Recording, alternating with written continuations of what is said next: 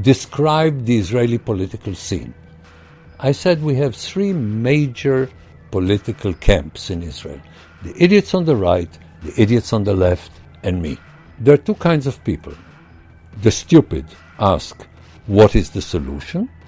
The realists ask, How do you live for a long time without a solution?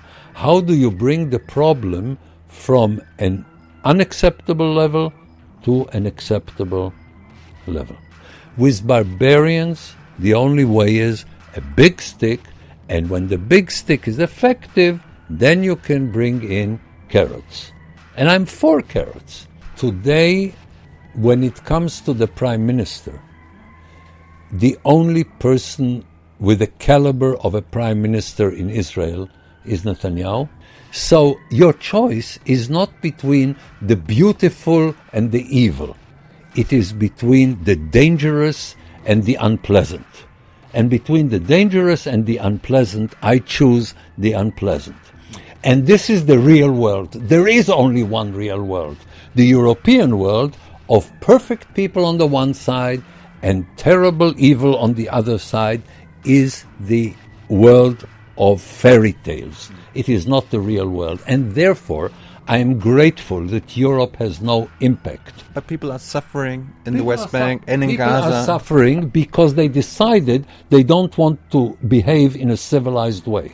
If people are sitting in the Gaza Strip, get billions of dollars, and every cent of this billions of dollars is for weapons, and they don't care about their children because they know that you dumb Europeans care about their children more than they do, then they suffer because they've decided to suffer.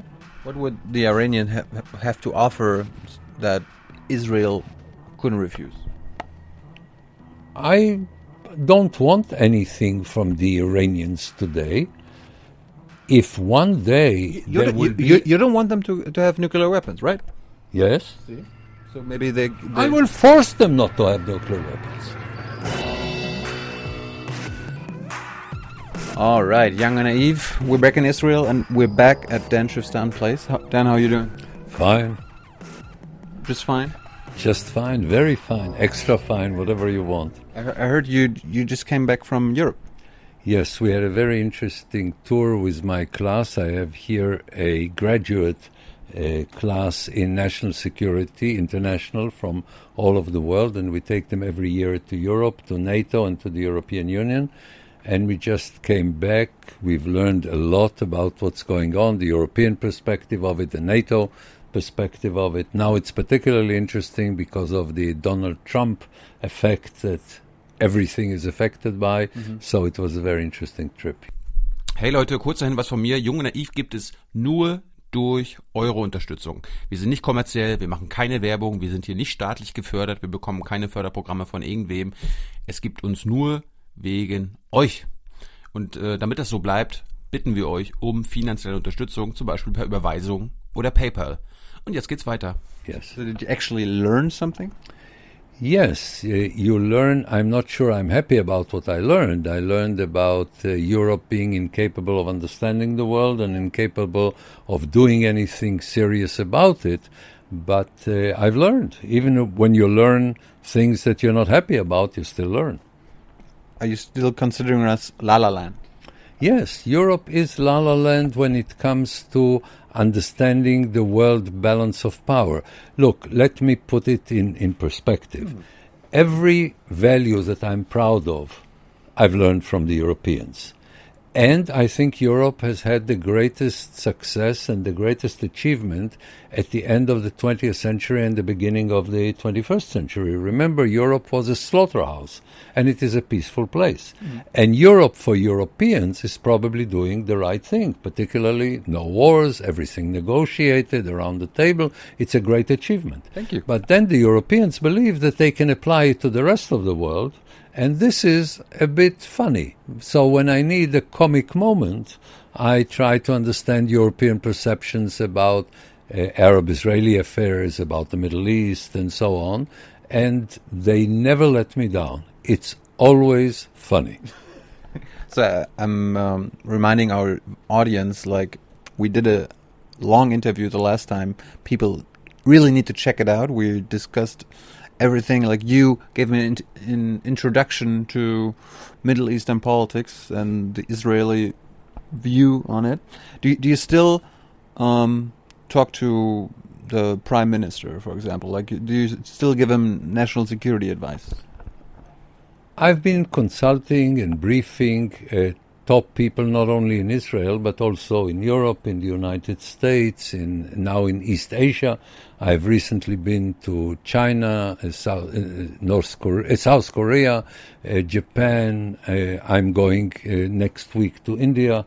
So I'm trying to see a broad picture. When you deal with national security, it is not enough to understand it on a regional level. You need to understand it on a global level, and where the national interests and the regional interests fit into the global picture.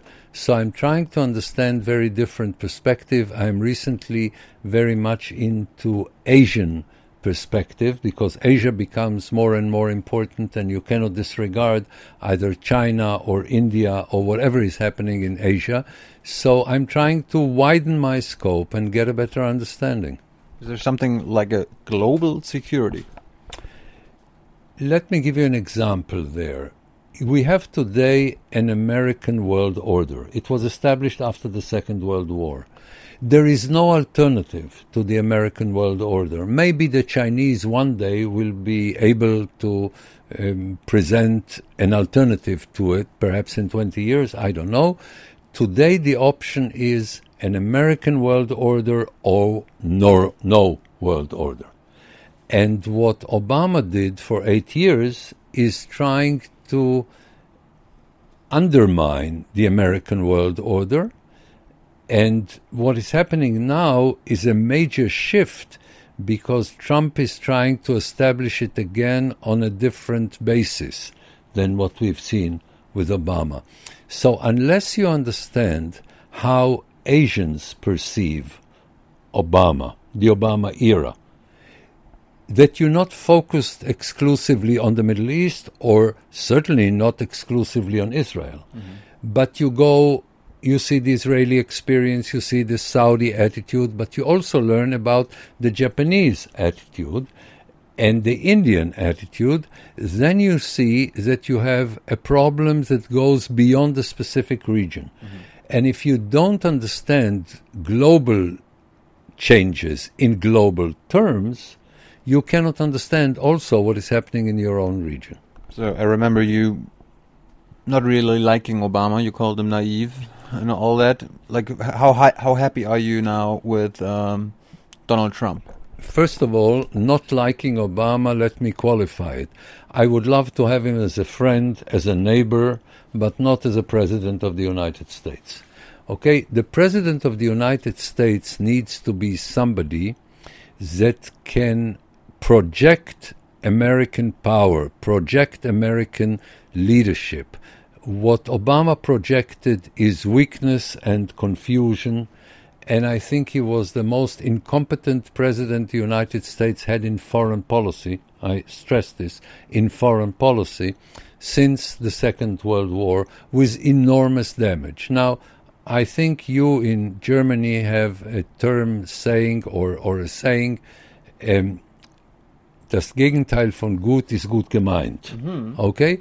This is what I would say about Obama. Or, if you want another interesting quotation, Moshe Dayan, I don't know how many people still remember him today, he used to call certain people, this is a good guy in the bad sense of the term.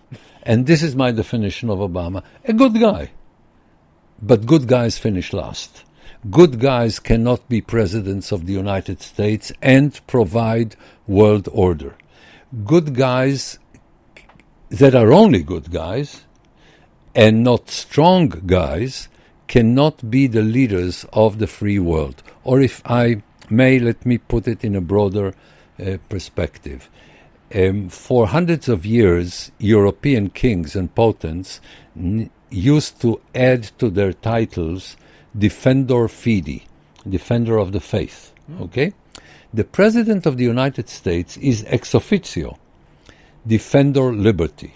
Without America, there is no liberty. You and I would not be free people today were it not for America. Because if you want to condense the history of the 20th century to one sentence, you can say Europeans behave irresponsibly, and then the Americans come and save them. Okay, this is what happened in the Second World War. This is what happened in the Third World War, also called the Cold ah. War. And the Europeans were behaving irresponsibly, particularly European elites. They're always wrong about everything. And then the Americans come to save them, and the Europeans complain. But if America is not America, then Europe cannot be Europe. Europe can be Europe as long as America is America, namely strong and responsible. Mm-hmm. If the Europeans, if I'm sorry, if the Americans behave like Europeans, if you have a European president in the White House, this is what you had with Obama, then Europe cannot afford to be Europe because there is no America to come to save them when they are irresponsible. So, my problem with Obama was not his private personality charming, um, a great orator, a fine person, honest, not corrupt.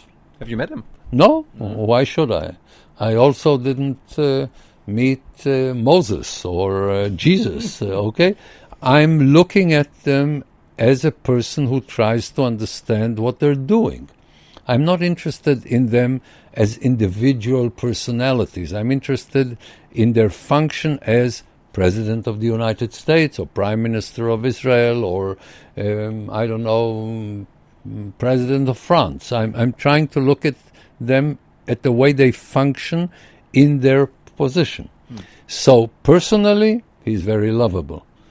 As the President of the United States, his damage is lasting, and uh, I have a very major problem with him. But you, you make it sound like the U.S. president is like the king of the world, and uh, America is like a big brother to Europe and maybe to Israel. But yes, we want America we, is a big brother to Europe and to Israel. We want to be equal. Well, what you want to be, there are many things I want to be and I'm not. Okay, you're not equal. Europe is not, is not equal to America. Even all of Europe is not equal to America. Okay, you have 550 million people or more. Okay, you have a big market, but you cannot function. You cannot. Be, you're not united. You're not, uh, and I hope you will not be.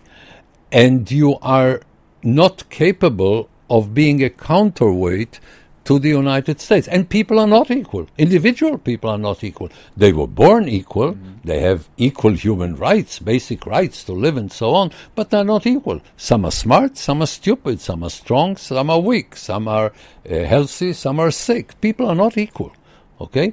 They start out as equal, but certainly nations are not equal. Israel is not equal to the United States. Israel is not even equal to Europe. Okay? Of course, there is inequality. Uh, you are approaching it ideologically. This is young and naive. Exactly. You may notice that I am not young and not naive. Mm-hmm. Okay? So, of course, I'm not approaching it ideologically. I approach it analytically. I'm asking myself, can Europe function the way a superpower functions? And the answer is no. Maybe it's not yet. Maybe it takes a while. I mean, I don't see Europe going in this direction. I see Europe more polarized today than in the past. I see Europe not optimistic enough to become a power. For instance, I think Europe is committing demographic suicide. When you have so few children, this is demographic suicide. I don't think Europe can in any way because it doesn't have the will to be a major power. And I don't think it is closer today to be a major power than 20 years ago. If you look at Europe, the hopes about Europe 20 years ago and the reality of Europe today, I don't think Europe is strengthening. At the moment, China is strengthening. Yes, Europe, I don't think is. Do you have a very good life in Europe? Yes. Is it an enormous achievement? Yes. Does it make you a world power? No. How do we get to, to be a world power? First of all, you need the will, and I don't think you have it. Second, you need to work in concert, and I don't think that it is getting better. You have more bureaucrats in Brussels, but this doesn't mean that Europe is uh, becoming more united. They um, do not have a major role in world affairs. Let me give you an example, and this is- will be good for our viewers because I will give them a prediction that will be tested in a very short period of time and they can know. The Europeans are trying to work today with the Iranians against the Americans. I think this is ridiculous.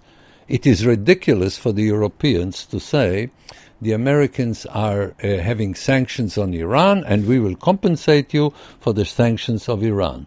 That's very nice and it sounds great, but then Total tells the um, the Italian uh, government and Airbus, the the French government, we will work with the Americans, not with Europe against America. Okay, and this is what recently, if I'm not mistaken, uh, Air France and KLM, and if I'm not mistaken, Lufthansa also said. In other words, if you don't have the economy, Europe says that it is particularly strong concerning the economy. But nobody in Europe wants to lose the American market, and they will be delighted to lose the Iranian market if the alternative, if the alternative is losing the American market. Of course, they would have wanted both. But when the Americans say you have to choose, they will choose America and not Iran, and not the empty talk that comes from Europe. So if you're not capable to get into a race, don't get into this race to begin with. Okay? I know I cannot beat the world champion in boxing, so I will not come into the ring because I will be beaten. The Europeans will not be physically beaten, but they will not succeed. They cannot function as a world power, and they are not a world power. And they, when you speak behind closed doors, they will realize it, but they give the feeling that they can work against the United States. Let me ask you a specific question. Europe I a depends. No, it will be a rhetoric question. I don't expect an answer. Uh, Europe depends for its existence on the United States. Who will defend Europe from Russia? The uh, German Air Force that cannot take off because it doesn't have enough aircraft to even do something significant?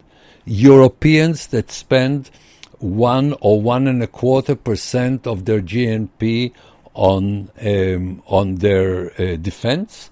Europe cannot defend itself. It is a non-entity when it comes to defending itself. It depends on the United States. Without the United States, there is no uh, uh, ability of Europe to defend itself against um, against Russia.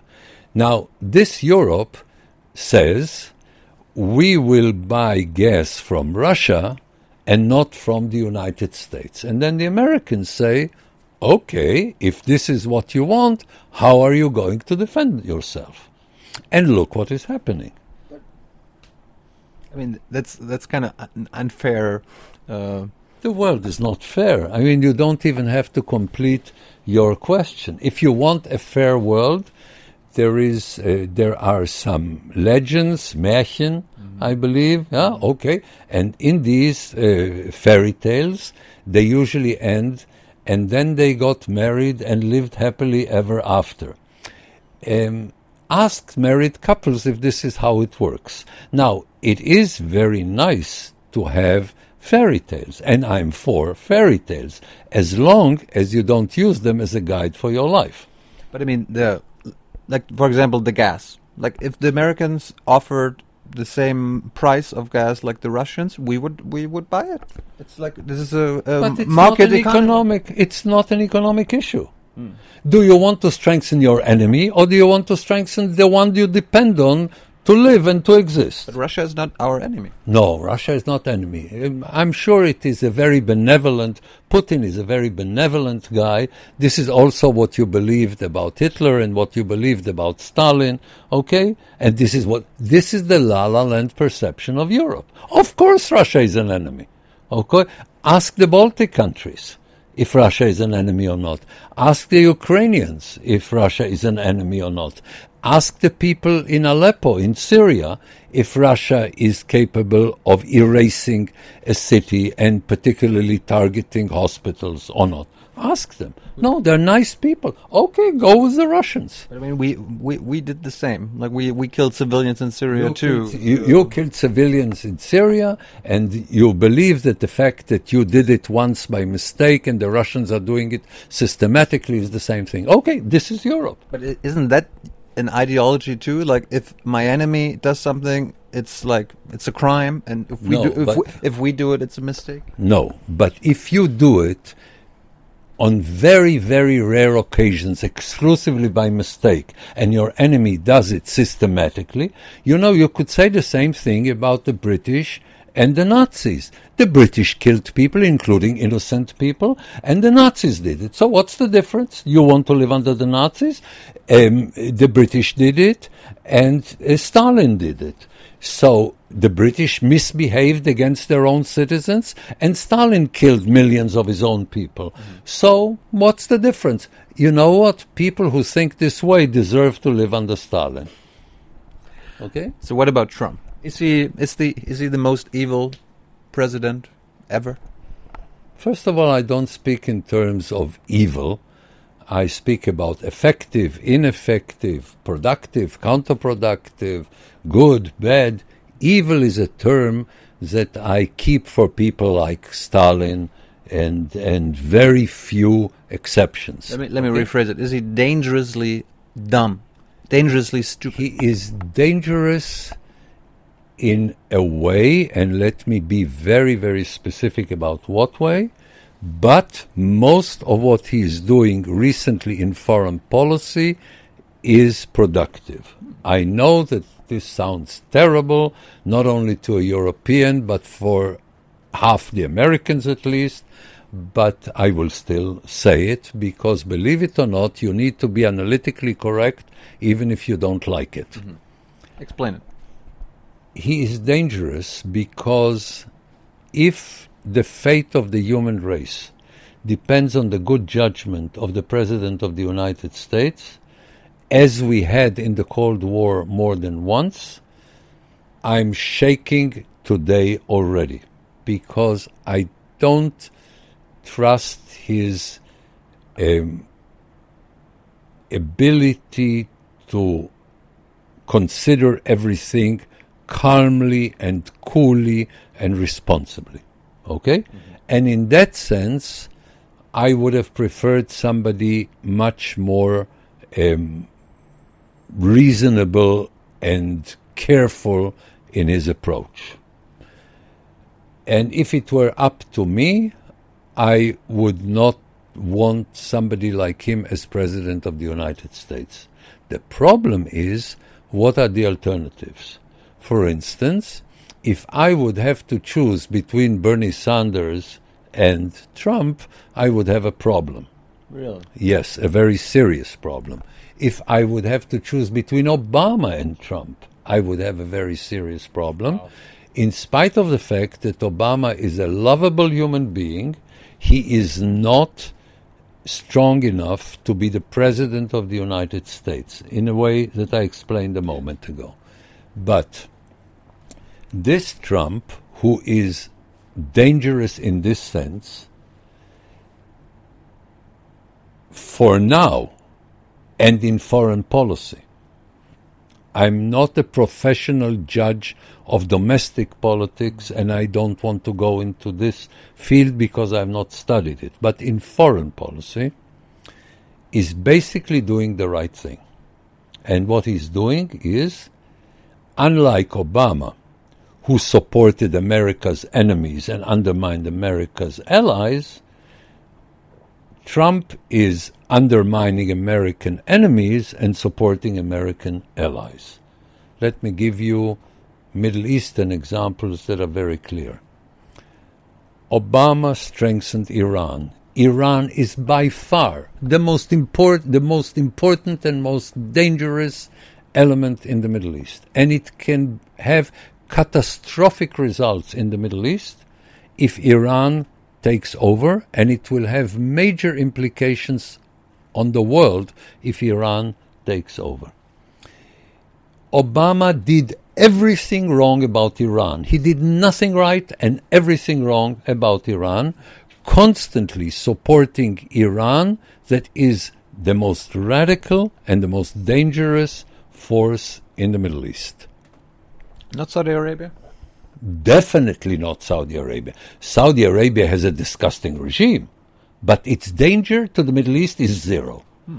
The danger that Saudi Arabia had vis a vis terrorism in Europe is there, mm-hmm. but you have today somebody who is a de, the de facto ruler in Saudi Arabia who understands it and goes in the opposite direction. Now, do I like the regime in Saudi Arabia? Of course not. It, it's repulsive. But the, if you want to support only nice regimes, your choice is very, very limited. Okay? If you want to live in the real world, not in the lala world of Europe, in the real world, you support disgusting regimes because they're less dangerous than uh, other regimes. For instance, if God forbid Roosevelt would have been as stupid as many Europeans are about, um, you know, siding only with nice people, Roosevelt would not have worked with Stalin against Hitler. And he did. And he armed Stalin because he said, my immediate, uh, op- my immediate enemy is Hitler.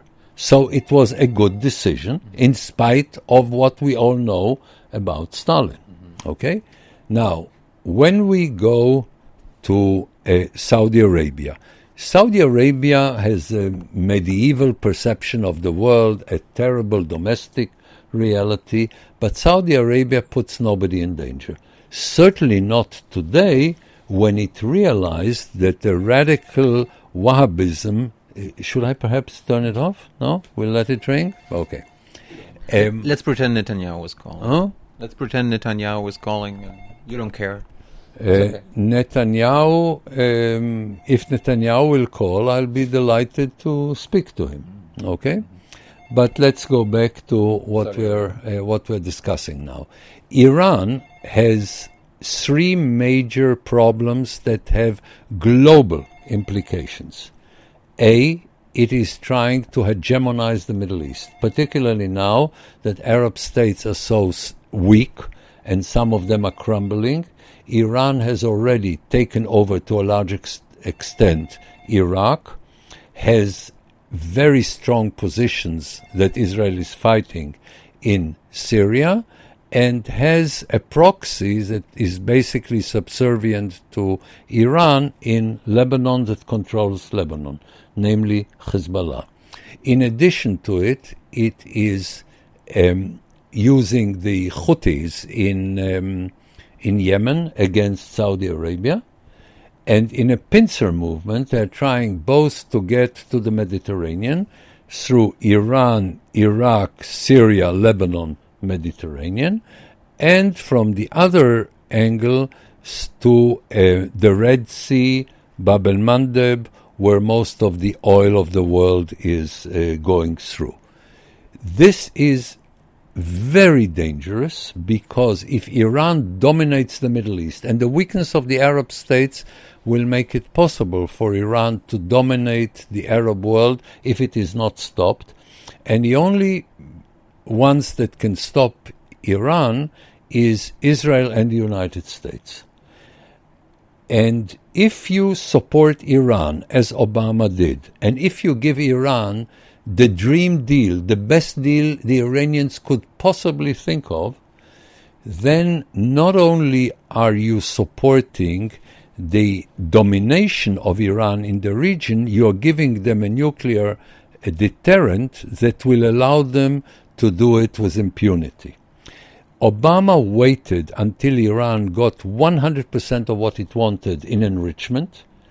And then, when they need 10 years to quietly work on ballistic missiles and weaponizing, he gave them a deal that does not include ballistic missiles. and allows no good inspection of um, weaponizing nuclear weapons on, on ballistic missiles. So it's perfect from Iran and terrible for everybody else. And Obama not only supported the deal with the Europeans, Russians, Chinese, the Russians the, and entire Chinese, world, of course. the entire world. There is no such thing as the entire world. There is the good guys and the bad guys. Okay? And the question is do you want. Of course it works for Russia. Of course it works for China. But it works against the United States, against Europe, against Israel, and the implications are global.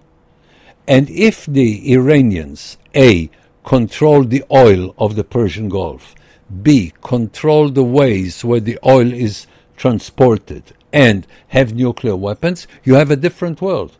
Because these people are really radical. For instance, they have a terror infrastructure all over the world. Never has any individual country, certainly not a country the, the size of Iran, had an international um, a network of sleepers that can be used for terrorism. They've already demonstrated it in South America, in Asia, in Washington. They tried to kill the Saudi ambassador in Washington, in, in, in a restaurant that I used to go when I was a visiting professor at uh, Georgetown University. Uh, they only recently had their agents follow synagogues in the United States and prepare dossiers for terrorism in synagogues in the United States. Iran is the most dangerous country today because it is supremely radical, and Obama basically supported them and tr- weakened Saudi Arabia, Egypt, and Israel. Now, is Saudi Arabia a regime that I like? No. Is Sisi a kind of democrat for Egypt? Of course not. He's a military dictator. But he is on our side and wants stability in the Middle East. So he's a good guy. He is not a good guy. He is supporting stability in the Middle East while Iran is trying to take over the Middle East. Okay? So your choice is not between the beautiful and the evil. It is between the dangerous and the unpleasant. And between the dangerous and the unpleasant, I choose the unpleasant. And this is the real world. There is only one real world. The European world of perfect people on the one side and terrible evil on the other side is the world of fairy tales. It is not the real world. And therefore, I am grateful that Europe has no impact on the world. I am grateful that it has impact in Europe because it's a great continent with enormous achievements that we have a lot to learn from. But when it tries to have a perception of the world that is as simple as we don't do business with unpleasant regimes and therefore let the people who are dangerous to us take over because this is the choice. You cannot work only with nice people and not put yourself in danger. It is not an option. It is a la la land option.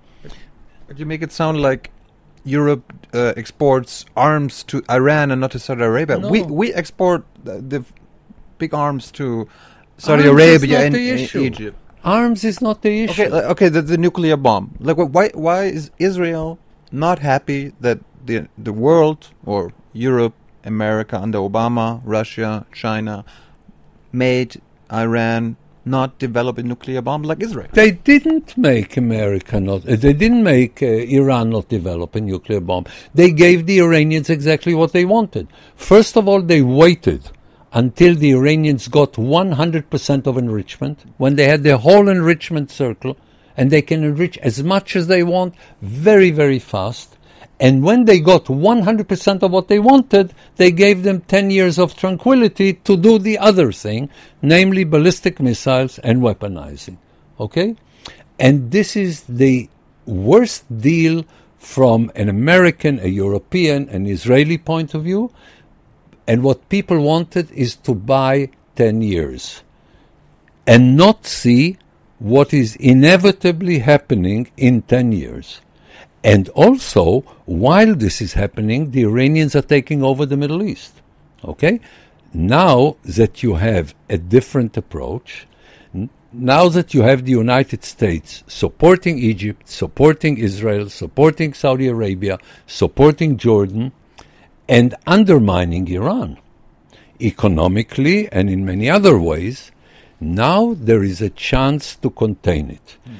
And when we have, and we already started it, the confrontation between Israel and Iran in Syria, because this is the next thing, and this is what counts, and everything else in the Middle East is a footnote compared to this issue. If Iran establishes itself in Syria, then it its hegemony of the region is secured, and Israel is determined to prevent it, and already started preventing it. Every week we have news that the Israelis are not confirming about what Israel is doing in Syria to prevent the, the entrenchment of um, Iran. And this is what counts because Israel will have A, the support of the United States, B, the support of the most important Sunni Arab states, including Egypt, Saudi Arabia, and Jordan. Israel will also have the military advantage in the Syrian theater because it is so close to us and so far away from uh, Iran.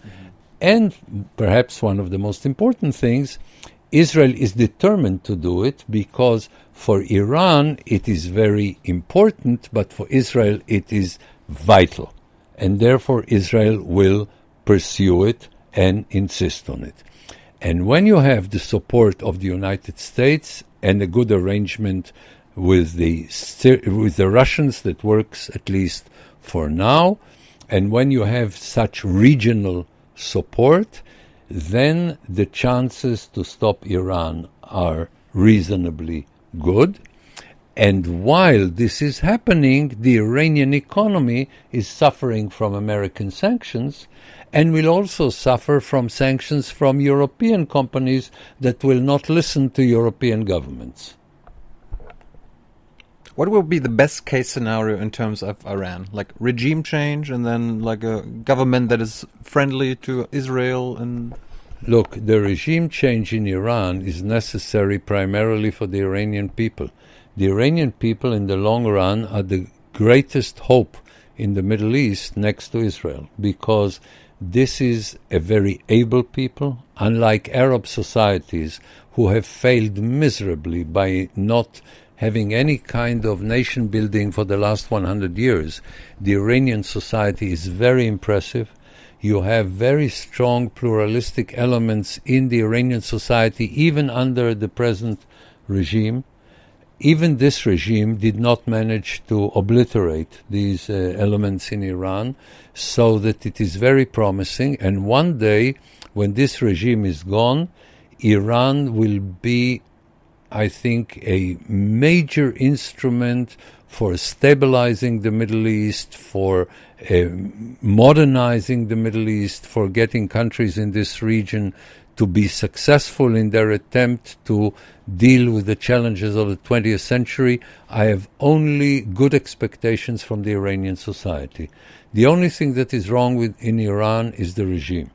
This is not the case in the Arab world. In the Arab world, when we saw changes in the regime, they were for the worse because the society has a major problem.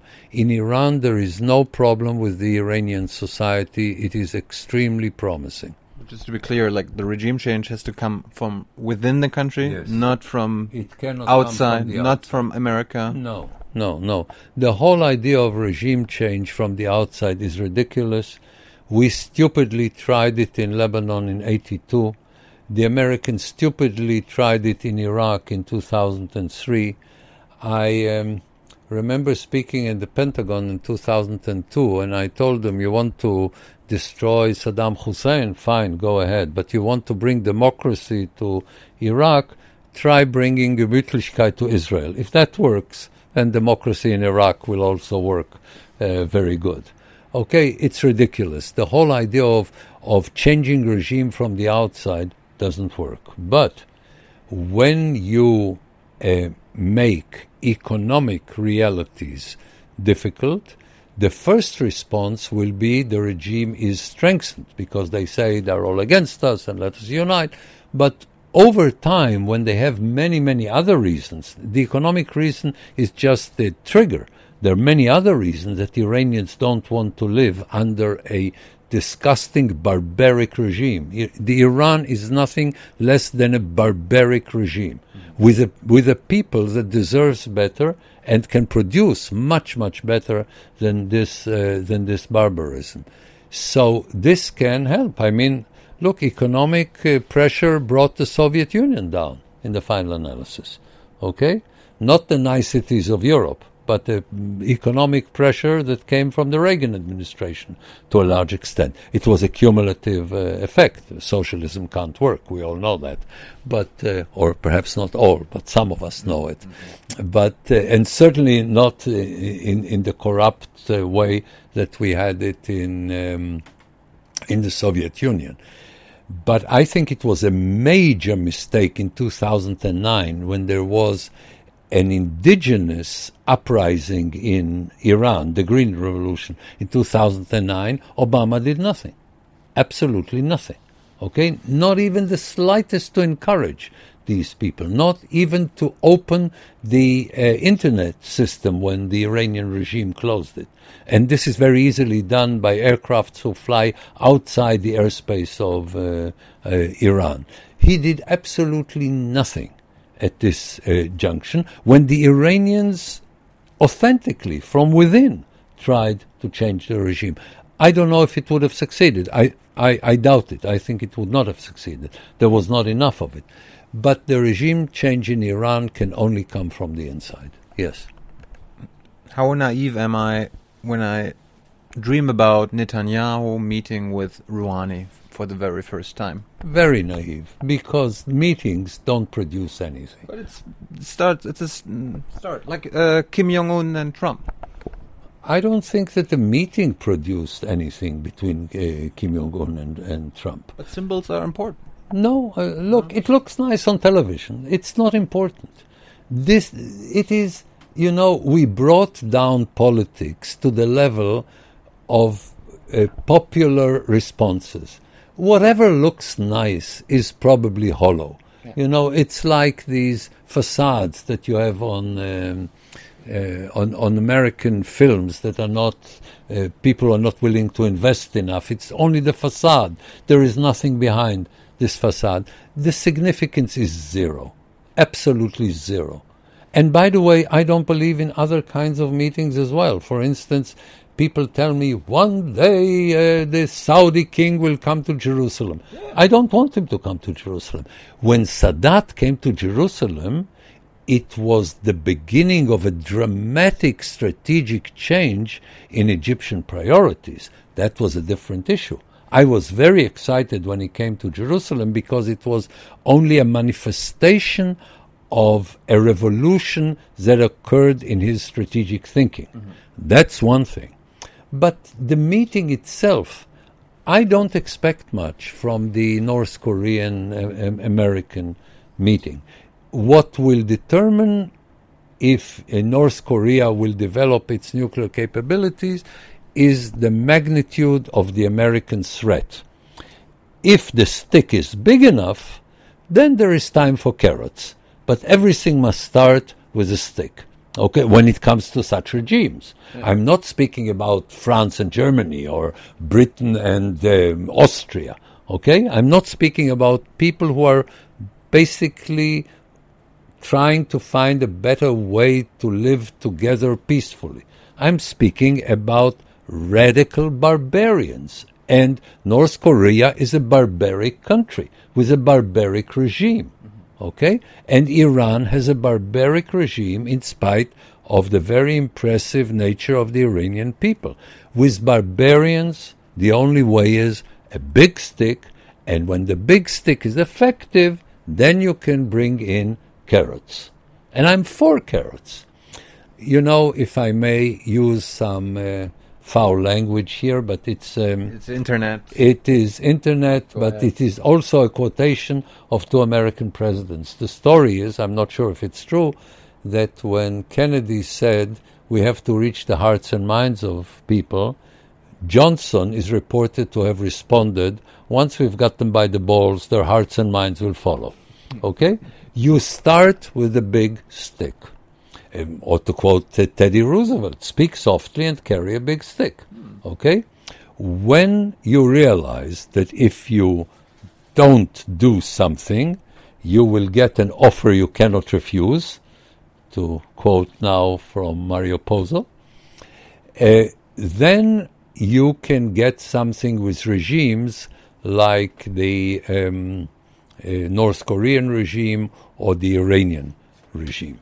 What would the Iranian ha- have to offer that Israel couldn't refuse? I don't want anything from the Iranians today. If one day You, there don't- will you, be, you, you don't want them to, to have nuclear weapons, right?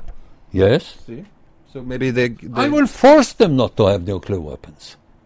They want to have nuclear weapons because they want to dominate the Middle East and they want to destroy Israel and they want to kill me and my children. This is what they want. And this is something that Europeans cannot understand. You don't understand that radicalism is a real thing. In other words, a radical is not a nice person who was not given what he deserves in a nice way, therefore he does it in a not nice way. Okay? Mm-hmm. You have this idea that you expressed before that everybody is equal and everybody is the same. You know, um, Mother Teresa, Saddam Hussein, Genghis Khan, Florence Nightingale, they're all the same. No! Some people are evil, some regimes are evil. Okay? I use this word only in very exceptional cases, but I can use it with somebody like uh, Hitler or Stalin or on a much lower level only because they cannot have a higher level like Assad, like um, uh, Saddam Hussein, like Yasser Arafat, or, or uh, um, uh, the Iranian leadership of today. These people have no real conflict with Israel, but they say openly, we want to destroy Israel. These people bring millions in Tehran to shout, death to America, death to Israel, and they mean it. Sure. Okay? So, and not because they're afraid that Israel will occupy Iran. It's too ridiculous even for this regime to say, okay? They hate us and they want to kill us. And what would I want from this regime? Just its destruction. Because nothing will persuade them not to want to kill me. But you want Okay. you, you want self destruction because the people. I, I want the Iranian people to do what is good for the Iranian people according to the judgment tell of the. Iranian people. T- tell them maybe they're watching. No, they, even if they're watching, I don't think they need me. Look, No. people who are part of the Revolutionary Guard will not uh, be convinced by me, and people who are against them don't need me. So I will not have this megalomania. I will speak to the Iranians, and then suddenly they say, "Oh, Dan Schueftan wants me to change the regime. Let me change the regime because he's a nice person." A, I'm not a nice person. B, why should they be uh, convinced by me? So this popularizing of national security considerations, saying, let people meet, let them shake hands, let them speak to each other, and then it will bring, it doesn't bring anything. So- okay? So if you think like Netanyahu meeting Rouhani would be stupid, uh, Look, if Rouhani, if Rouhani wants to meet Netanyahu, I think Netanyahu should say yes, and he will say yes. And uh, but the significance of it will only be if you will have a revolution of attitudes in Iran, and I don't see it coming. There's no reason for them to do it. would you be interested in like traveling to Iran and talk to the other side, listening to them? No. First of all, I can listen to them because the world is open. They're speaking, I'm listening to them, I'm reading what they're saying. I don't speak Farsi, so I need translation, but I, I listen to them constantly. I also meet with a lot of Iranians in Europe and other uh, parts of the world, including uh, primarily not people who left Iran, people who live in Iran and come for a visit, and some of them supporters of this regime. And I'm willing to listen to them because it is analytically interesting for me. Yeah. But out of these meetings, zero will come out. And it's not because I am not a good persuader, but because people will not be persuaded to be the opposite of what they are. And what these people are is barbarians. Okay? And I cannot convince them to be not barbarians because I will be polite to them. This is a popular perception of politics that is ridiculous. Okay? Unfortunately, it's very popular mm-hmm. because everybody wants to feel as if he can change the world. Okay, I mean, if somebody has this idea, I'm, again, I told you, I'm not against fairy tales. Over the last four years, I've talked to, of, of course, some Iranian analysts, some Middle Eastern analysts from Europe, from Germany, from America. Um, some said that I Iran wouldn't um, need a nuclear weapon or want to develop a nuclear weapon uh, if Israel hadn't had one. Why, why, why did you lie to me last time? You said like Israel doesn't have nuclear weapons. You don't have a nuclear weapon in your house. Of course, we don't have nuclear weapons. Of course, we do. Everybody says so. If everybody says so, and you, are happy with it, I know. I hope. I, know. I hope they know what they're talking about. Look, I don't really care if we have or we don't have. As long as the Iranians think we have, it's good enough. But uh, don't you agree that, like, because Iranian, the Iranian think you, you have it, that they want to have it? They want to have it because they want to have it. And then they come with an excuse that only Europeans will take seriously. Okay? It's a joke of, of, of an excuse. The Iranians perceive themselves as a power. They speak in terms of one day the whole world will speak Farsi. Okay?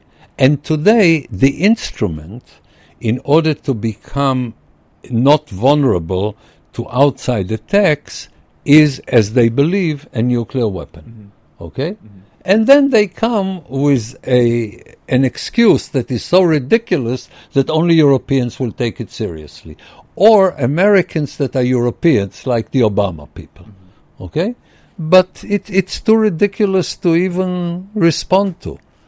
Look, the people who speak about Israel having a nuclear weapon will tell you that when Israelis considered it, in the 1950s, it was when the Egyptians were getting from the Soviets aircrafts that could bombard Israeli cities, and and the West was not willing to sell Israel aircrafts to defend itself against Egyptian um, bombers who could come to Israeli cities. And the Israelis said at the time that to prevent the, the possibility of again Jews being destroyed, we need something to defend ourselves.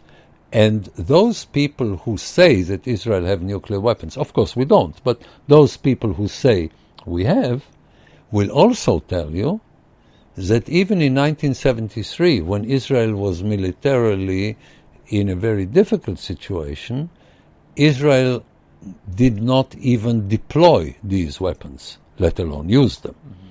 Okay? So the idea is an insurance policy against the destruction of millions of Jews. This is the uh, this is the perception. Iran is not threatened by anybody. Nobody wants to to threaten Iran. Even in the Iraq-Iran war, you did not have a situation where Iran could be obliterated okay? Because it's too big. It's too, Iran is too big, the Iranian population is too big. This was a war between two countries, and they used chemical weapons there. And the Iranians want to develop nuclear weapons, not want to develop, are developing nuclear weapons, are developing um, uh, missiles to carry nuclear weapons If anybody had any doubts, what the Mossad got out of Iran recently is the blueprints of the Iranian nu- nuclear weapons because they want to dominate the Middle East. And by the way, if they get a nuclear weapon, the significance will be global because it will prove that America is worthless and therefore Japan will have a nuclear uh, weapon. They can do it in, in a few weeks because they have the technical know how and they have the money to invest in it. Germany too. Pardon? Germany too. I know. But why does do only nine countries in the world actually eight they say nine because they include Israel why do eight countries in the world No, have no, you nuclear uh, nuclear weapons no I'm going against the count of the um, of the people who say we have it um, by the way, the question is not a secret or not a secret. I think it is a good Israeli policy to keep this issue open. And I support this policy. Namely, you say we have it, we will not deny it, we will not confirm it. We do not respond on this uh, on this issue. There is a difference. I was not worried when the United States and Britain and France got nuclear weapons. I was more worried, but not really worried, when Russia, um, India, and China had nuclear weapons. I am very worried about Pakistan, North Korea, and Iran because we are speaking about a completely different kind of regime.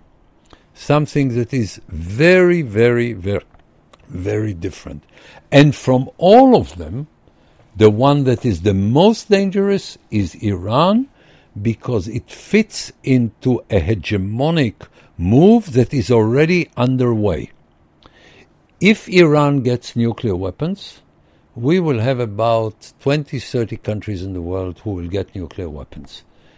And then one day, the likes of Hugo Chavez, I know that he's dead already, but imagine um, uh, Venezuela with the money it has, with the crazy ambition it has, with the megalomaniac megalomania of a zero like Hugo Chavez, and they get nuclear weapons.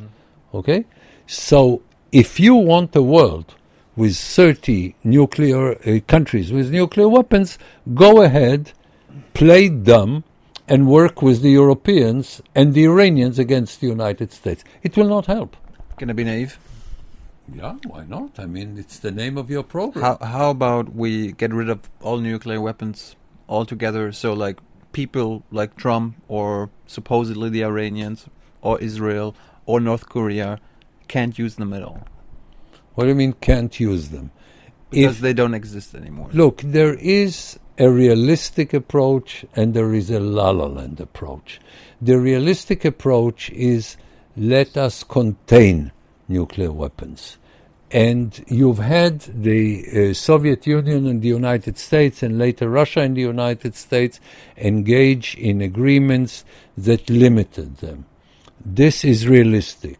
Stopping um, uh, um, tests in the atmosphere was realistic. Stopping tests altogether was realistic. The idea of let us abolish it all is beautiful. And if one day I could snap my, my finger and wake up in a world where this is happening, I'll be delighted. But it won't happen. Hmm. So let's be realistic.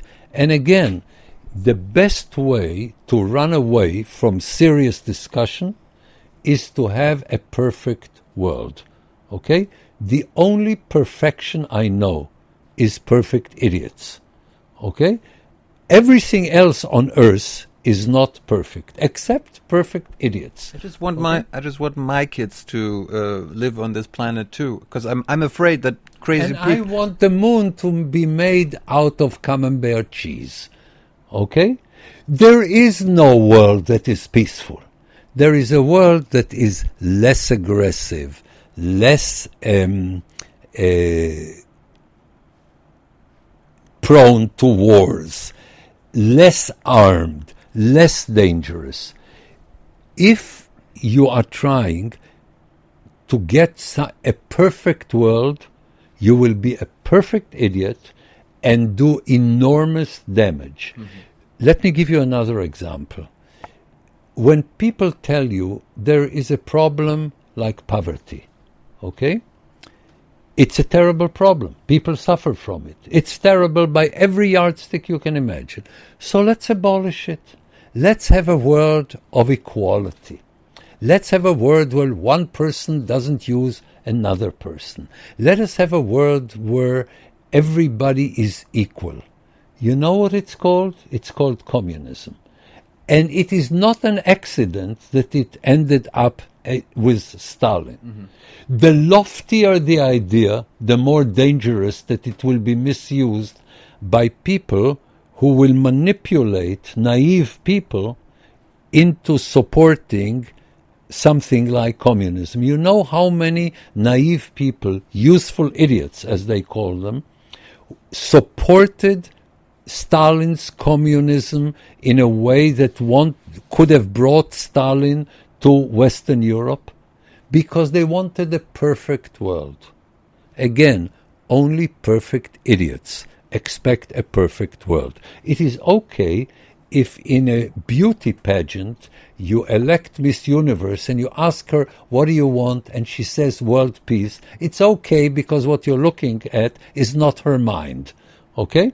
But if you live in the real world and a politician will tell me, let, let us have a world, why, why only without nuclear weapons? Let's have a world without arms. Let's have a world without armies. Let's have a world without the police because we will all live happily ever after. Reduce problems, bring them from an unmanageable level to a manageable level. Why is the welfare state such a success in Europe and elsewhere? Not because it said we will abolish poverty. It said let us bring down poverty from a terrible, unacceptable level to an acceptable level. There is poverty in Europe. Mm-hmm. There is poverty in Israel. But never in human history have we had so many people live so good thanks to, among other things, and perhaps primarily, to the welfare state. So, should we abolish the welfare state or should we seek absolute lack of poverty by everybody being equal and this? Okay, the program is called Young and Naive. It's okay to be, it's very good to be young. Mm-hmm. It's okay to be young and naive. But as long as young and naive people don't make decisions, it's okay. Once naive people become presidents of the United States, it's dangerous. Two quick questions concerning your neighbors before we get to the Palestinians. Um, does Israel want a regime change in Syria? You, you said Assad is an evil son of a bitch, but do you want him gone? Because I mean, What I want is immaterial. but but as do, as do I want fish to fly? as a national security analyst, Yes. like would it be better for Israelis? Of course, it would be better. So what?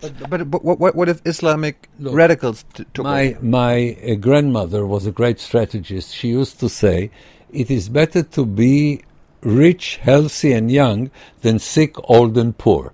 Okay, so if you want to live in La La Land, speak about democracy in Syria. The chances of democracy in Syria are zero.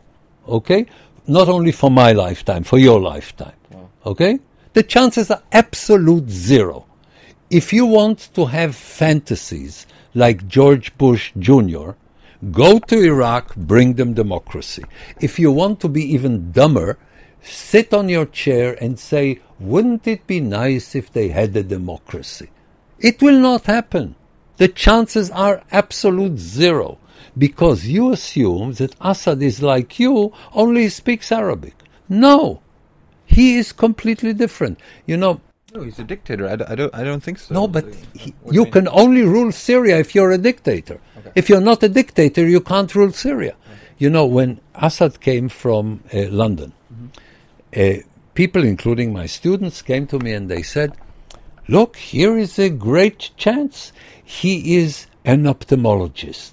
He um, he he's, has a good-looking wife. He speaks English. He lived in London, so he will reform Syria. And I said he's a barbarian, and if he is not a barbarian, he will last for two weeks. And the reason he lasts in Syria is because he's a barbarian, because only a barbarian can last as the president of Syria. Because the problem is not with one person. The, pers- the problem is not with the regime. The problem is with the society. This is a society that has very little plur- pluralism, not only when it comes to politics, also in the family. Look at the way they treat their women. Look at the way they treat their children. Okay? When you look at people in Syria, most people in Syria are not the innocent bystanders.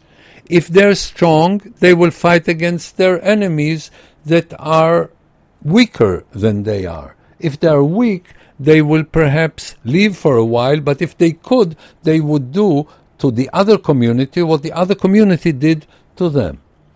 In Syria, you have a society that is not on the way to any kind of pluralistic, more open regime. And by the way, not only in Syria. In Syria and in Jordan and in Lebanon and in Iraq and in Egypt and in Yemen and in Jordan and in Algeria and in Tunisia, it is not an accident that you don't have a single democratic regime in the Arab world. It is not an accident. Turkey? Turkey is a very interesting case because in the 1920s they had a cultural revolution that put them on the way towards democracy and towards pluralism. It was never a really open democratic regime, but it was on the way with enormous successes. And then Erdogan came and made another um, cultural revolution in the opposite direction. And Erdogan is a barbarian, and Turkey is going in this direction.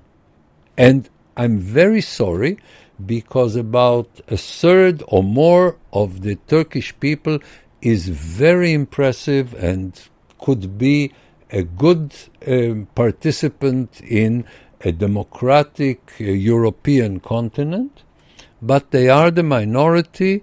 If even if Erdogan would have had free elections, he doesn't have free elections. But even if he would have had free elections, he would have a majority, not fifty-one percent, certainly not two thirds percent, uh, two thirds of the vote as he uh, had on specific issues, mm-hmm. but he would be uh, in power.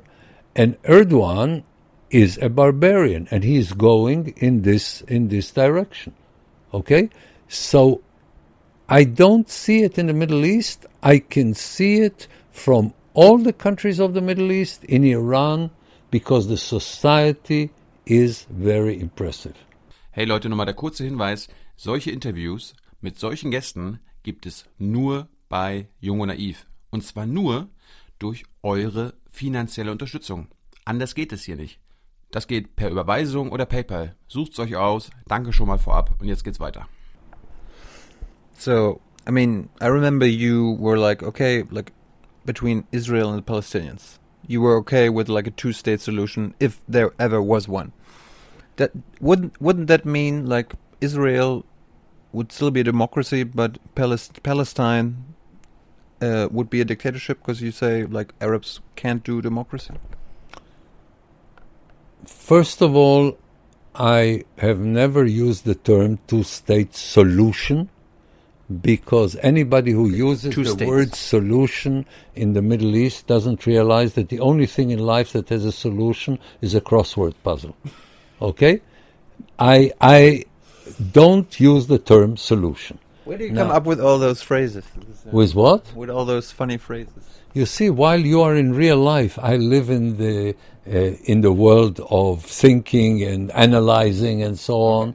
So you probably have achievements in other things, and with me, it all happens up here. But I mean, Okay. the, the, the Palestinians at one point will have either their own state or be with the uh, Israelis.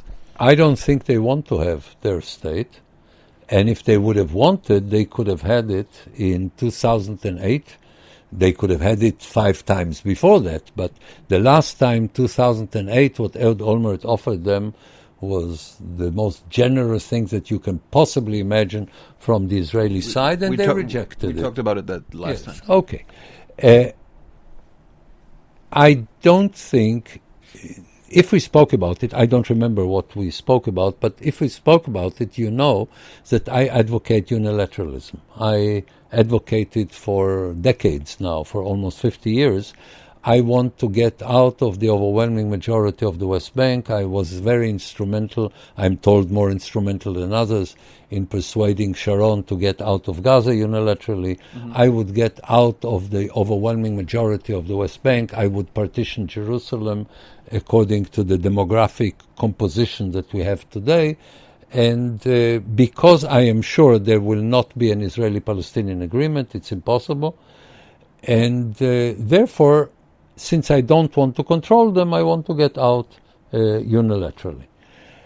But if they get a state, it will be like the other Arab states like a corrupt, dictatorial, um, uh, on, with emphasis on arms and armies and security forces.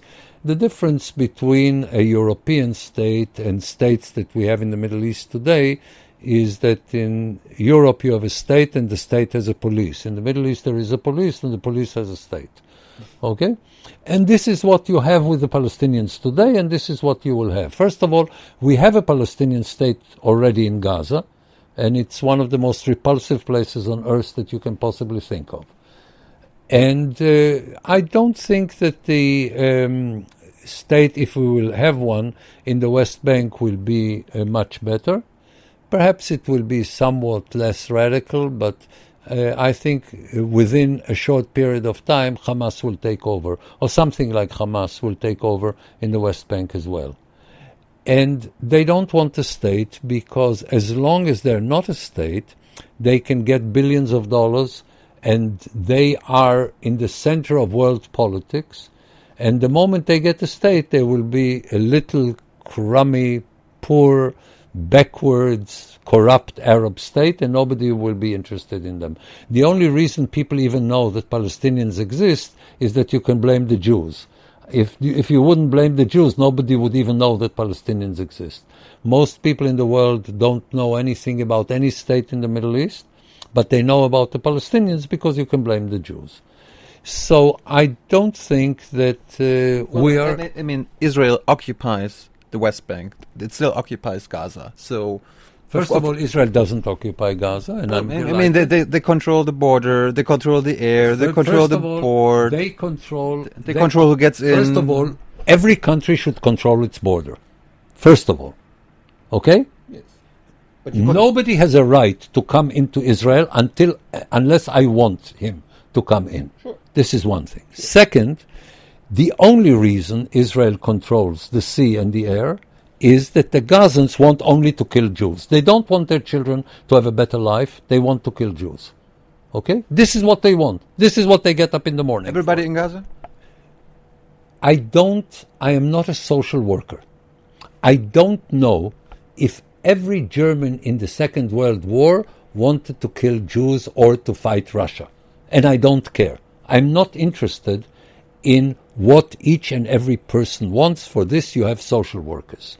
If you want to seriously discuss, seriously, therefore, in a way that is not very popular in Europe. Mm-hmm. If you want seriously to discuss a political entity, you should ask yourself what is the dynamic of what is happening there? Why is it that only radicals take over in most Arab states? Okay? Why is it that people that in Egypt, when you throw down Mubarak, the only choice is the Muslim Brothers or a military dictatorship? And the only real choice, not La La Land choice, okay, the only real choice is between military dictatorship and something that is even worse than military dictatorship. This is the uh, this is the choice in Egypt. Okay, and again, you can have the La La Land perception. What about the nice people? I know hundreds of nine, nice people in Egypt myself. I enjoyed meeting the leaders of the um, uh, revolution in Egypt in 2011. And I told them, guys, I love you. You're the best thing that can happen to Egypt, but you're not Egypt. You're not Egypt. You can bring 100,000 people to uh, Tahrir Square, but there are 90 million out there who are not you. And therefore, in spite of the enormous respect I have for these people, they are not Egypt. So you must look not at nice people that you know and what would have happened if they could lead their society, in very much the same way as we agreed, one of the few things we agreed about, uh, that uh, a change of regime must come from the inside. What does it mean to come from the inside? People who want what you and I want, a more pluralistic society, an open society, and so on, will take over. This will be regime change, right? So the question is, can they take over? And the question if are there nice people? I'm sure there are nice people everywhere. And there are nasty people everywhere. The only question is who takes over. There are barbarians in every country. I can show it in my country. I'm sure you can show it in your country. The question is have they taken over? And there are nice people in every country. And the question is do they take over or do they not take over? Okay? So at the moment, I don't see democratic, open minded Palestinians taking over in the West Bank. What I see is people more radical than are today in the West Bank, in the West Bank. Okay? And therefore, I want at the moment to get out unilaterally, to take out from most of the area, about 94% of it, the Israeli settlements Wow. And uh, leave the Israeli army there because if the Israeli army goes out, you will have terrorism on such a scale that we will have to reoccupy the West Bank and then we'll never leave it again. But my idea would be to leave the Israeli army there and to say, if the Jordanian army is willing to come in, we will leave in two weeks. Okay? Because the Jordanian army I can trust. By the way, the Jordanian army is the one keeping the border between Israel and Jordan, mm-hmm. more than the Israeli army. Mm-hmm. So the Jordanian army I can trust. I think even the Egyptian army I can trust. Of course, I cannot trust Europe. Of course, I cannot trust the Palestinians. Of course, I cannot trust the UN or any other joke.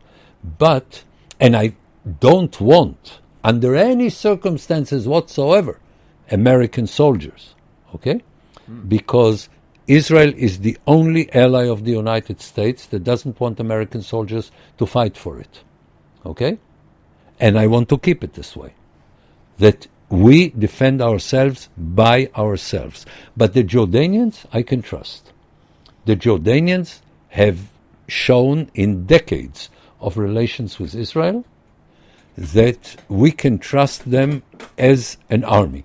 We had cases where a Jordanian soldier killed seven Israeli uh, girls, but uh, this was not the responsibility of King Hussein at the time. Okay, he came to Israel and spoke to the parents of the um, uh, of the children that were killed, and at the time, if he would have run for Israeli prime minister, he would get eighty percent of the vote. Okay, because the Jordanians you can trust the Jordanian regime. They have a problem with the Jordanian people because there is a large percentage of Muslim brothers and a large percentage of Palestinians. But the regime you can trust, the army you can trust. So we must understand that the problem there doesn't have a solution. And there are two kinds of people. The stupid ask, What is the solution? The realists ask, How do you live for a long time without a solution? How do you bring the problem from an unacceptable level to an acceptable level? Let me give you perhaps a broader perspective here to explain it. You ask Israelis, Will there be another war? The answer is, Of course. When will it be? Two weeks, two months, two years. Everybody expects it. And will these wars be waged in Tel Aviv, in Givatayim, in the centers of population? Yes. And how many Israelis want to leave Israel?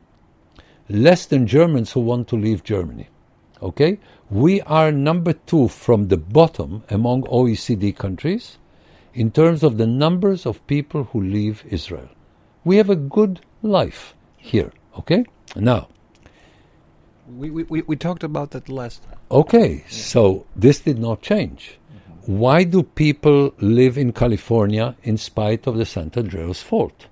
Why do they live in Oklahoma in spite of the tornadoes? Why do they live in Israel in spite of wars with the Arabs? Because basically life is good. In um, California, they have earthquakes. In Oklahoma, they have tornadoes. In the Middle East, you have radical Arabs. It is a force of nature. Are there, are there radical Jews? Are there radical. Israelis? Of course. Are they in power? no, They're not in power. no, they're not in power. They have more influence about power than I would like to see. But the radical Jews uh, that you have, for instance, in some of the settlements, not all of the settlements, but if you want, I can tell you specifically, Yitzhar, Bracha, you have very radical elements there. Some of them are Jewish terrorists. And as far as I'm concerned, I would shoot them. Okay? I don't have any problem if I see them in the middle of committing a terrorist uh, action. I would not hesitate for a second. I would shoot them immediately. Okay? When they commit a terrorist act. Of course, they're Jewish terrorists. What? We are a pure people without thieves, without terrorists, without pedophiles, without. No, we're a normal people, like every Western society. Okay? What, what about uh, radical parties, like right-wing radical parties? Like there are pro-settlement parties that actually Pro support. settlement parties are not ipso facto radical because when it comes to settlements, you will find that even left oriented parties support part of the settlement. Okay? which are illegal under international law. No, no, no. no.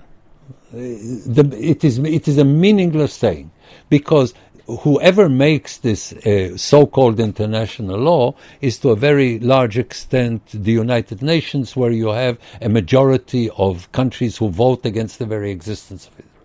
It doesn't matter. It has no significance whatsoever.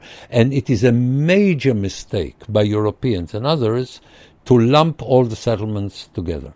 You see, Israel does not have an internationally recognized border.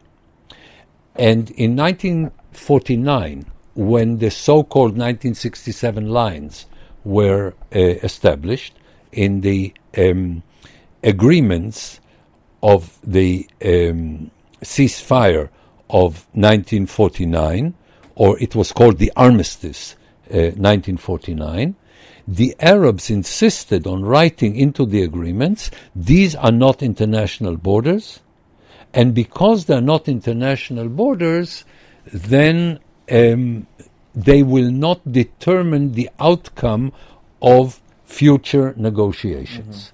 So the 1967 lines are not international borders because the parties did not agree on it. So the question if the Israelis settle here or there, I think that settling in the heartland of the West Bank was stupid. Not illegal, but stupid. And as far as I'm concerned, stupid is worse than illegal.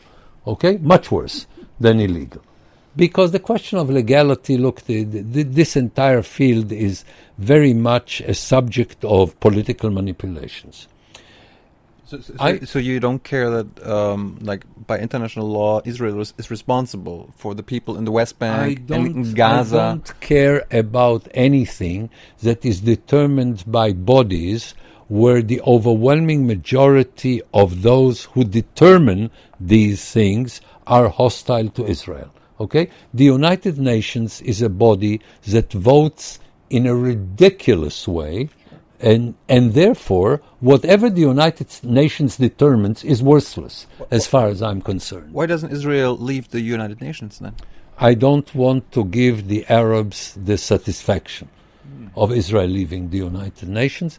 If one day uh, Israel and the United States and Europe will leave the United Nations, I will be delighted to leave it to the barbarians. Unfortunately, the Europeans play the game of the barbarians and help them uh, push through the United Nations things that are ridiculous. For instance, when Saudi Arabia is complaining that Israel is not treating women properly in the United Nations, and nobody laughs, the Europeans are not laughing, okay? They either vote against Israel or they abstain from voting.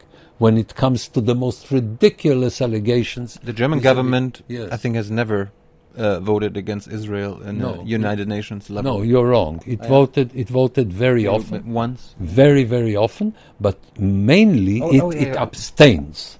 Yeah, wh- It abstains from voting. For instance, when it comes to the settlements in Jerusalem. look, that West Jerusalem is the capital of Israel.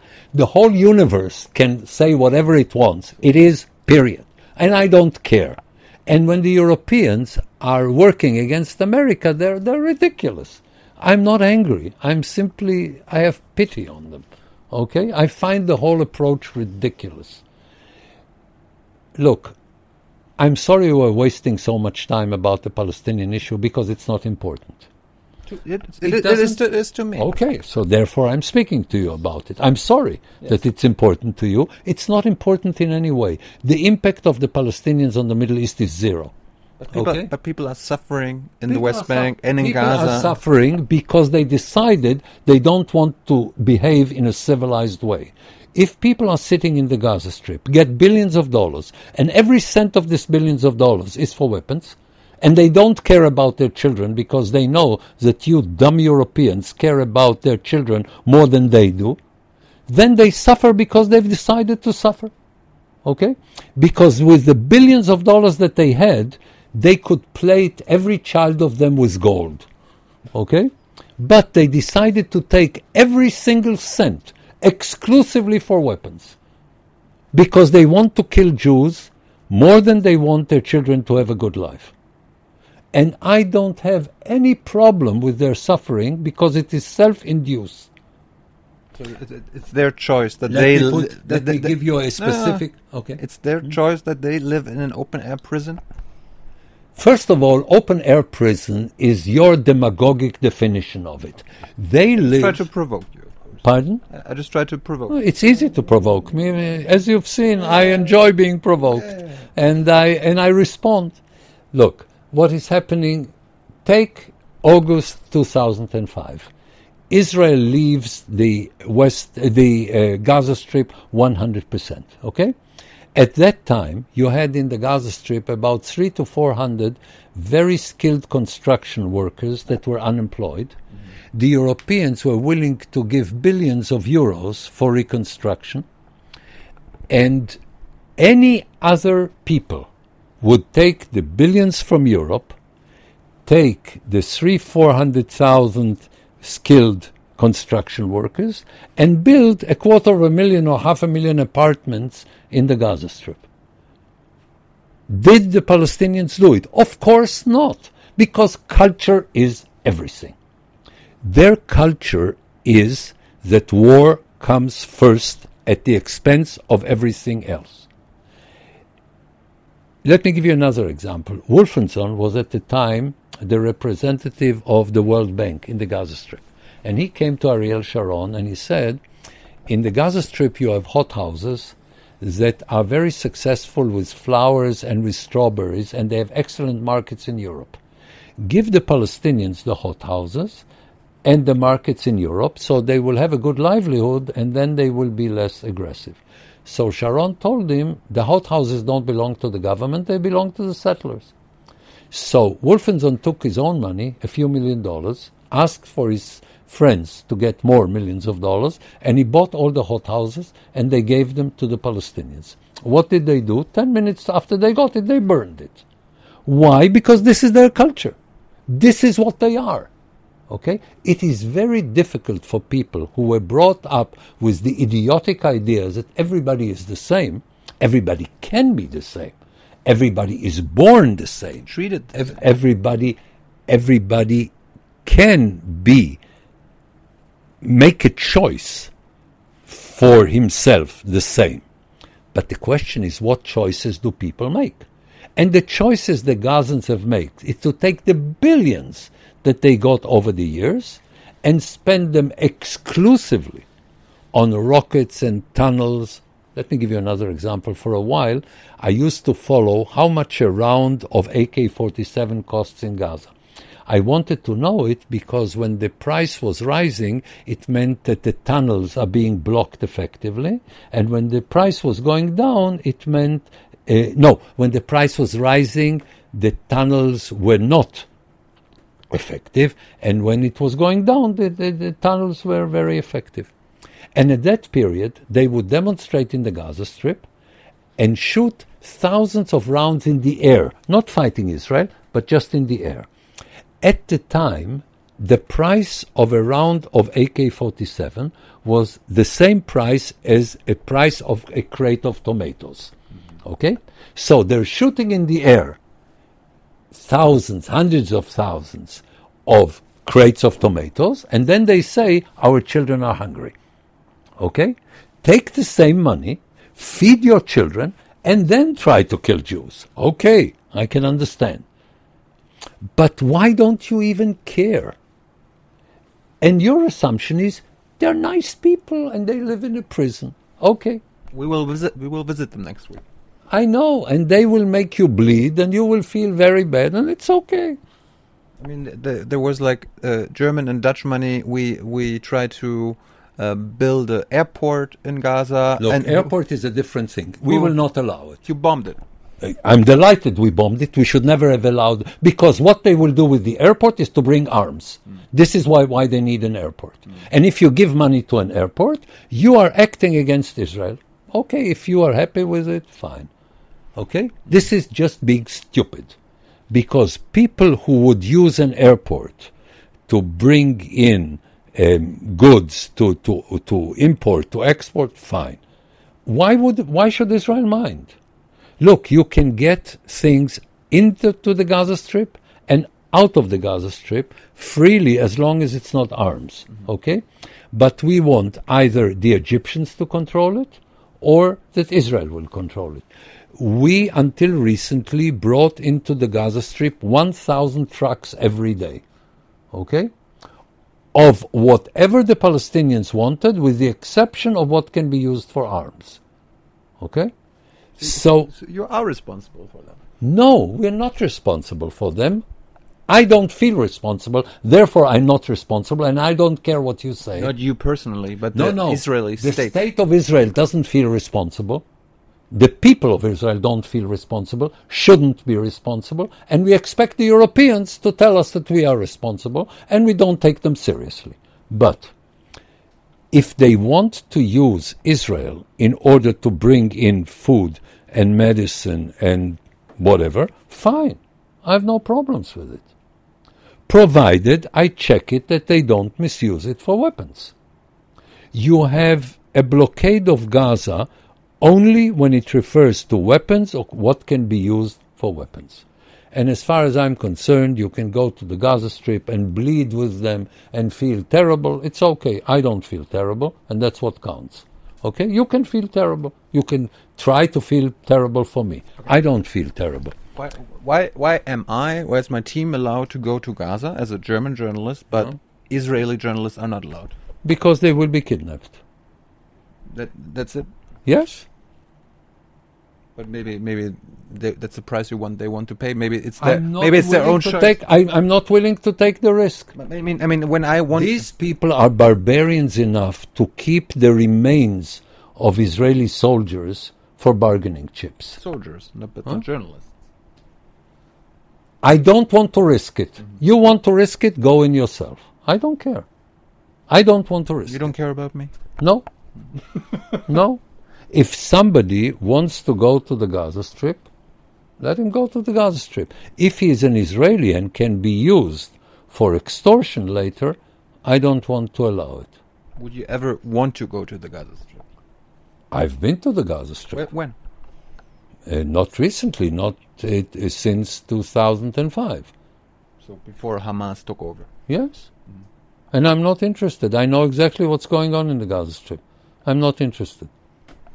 Can you explain, like, whenever Hamas shoots rockets into Israel, when when they hit kindergartens and they hit they hit innocent Israeli civilians, why does the Israeli army respond with bombing Gaza? We bomb uh, Gaza exclusively, or at least trying very hard not to kill people. We destroy the um, uh, training grounds or the factories for arms or arms depots in the Gaza Strip with very, very, very few mistakes uh, concerning uh, people who are hurt. But it happens. Of course, it happens in life. You, you also have uh, the autobahn system, and uh, road accidents happen. Of course, it happens. And then Europeans take it, and the story is Israel killed a mother, huh? forgetting a that you must work, must work against their arms depots, because whatever we don't bomb will be exploding in our cities. Okay? Look, I think it's a waste of time for me and you to discuss it for a simple reason. It is the propaganda that uh, Europeans are uh, willing to absorb because they look at it from a question of how can you blame Israel? It's okay. I don't mind. Look, I- I- if people are trying to kill me, I will defend myself. If this will result, like every war in the history of mankind, in um, uh, innocent people also being killed, less than any other army in human history. We are better than everybody else since the beginning of human history in trying to avoid collateral damage. Europeans, European um, media, and, and some American media distort the picture completely. Okay? Okay. So it's a fact of life. I'm not very impressed. I, I wanted to make a, like a thought experiment experiment with you, but I think it's not going to work. Like I was thinking, like, what if you were a Palestinian national security advisor? What would what were- what would you if tell? I were a Palestinian, I would tell my decision makers. I, I can tell you exactly what I would do, but I think they would kill me. Okay, if I, if there were an option of an open Palestinian society, I would tell my leadership two things. A,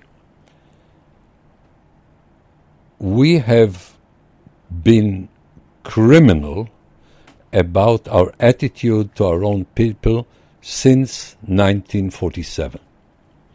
In a way, since 1936 39, but then it's more complicated to explain, so let me take it from 1947. If the Palestinians would have accepted the partition plan in 1947, they would have had a functioning state, or even more than that, since there was um, designed a union between the Jewish state and the Arab state, basically we would work and they would benefit from it. We would be the leading element and they would benefit from it. And in terms of borders, in terms of Jerusalem, in terms of everything, their situation would have been a hundred times better than today and more important than anything else.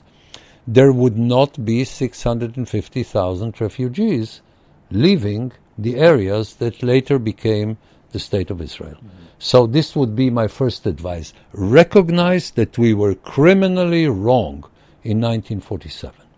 Then, recognize that since the year um, 1978, we have the possibility of establishing a Palestinian state in the West Bank and the Gaza Strip.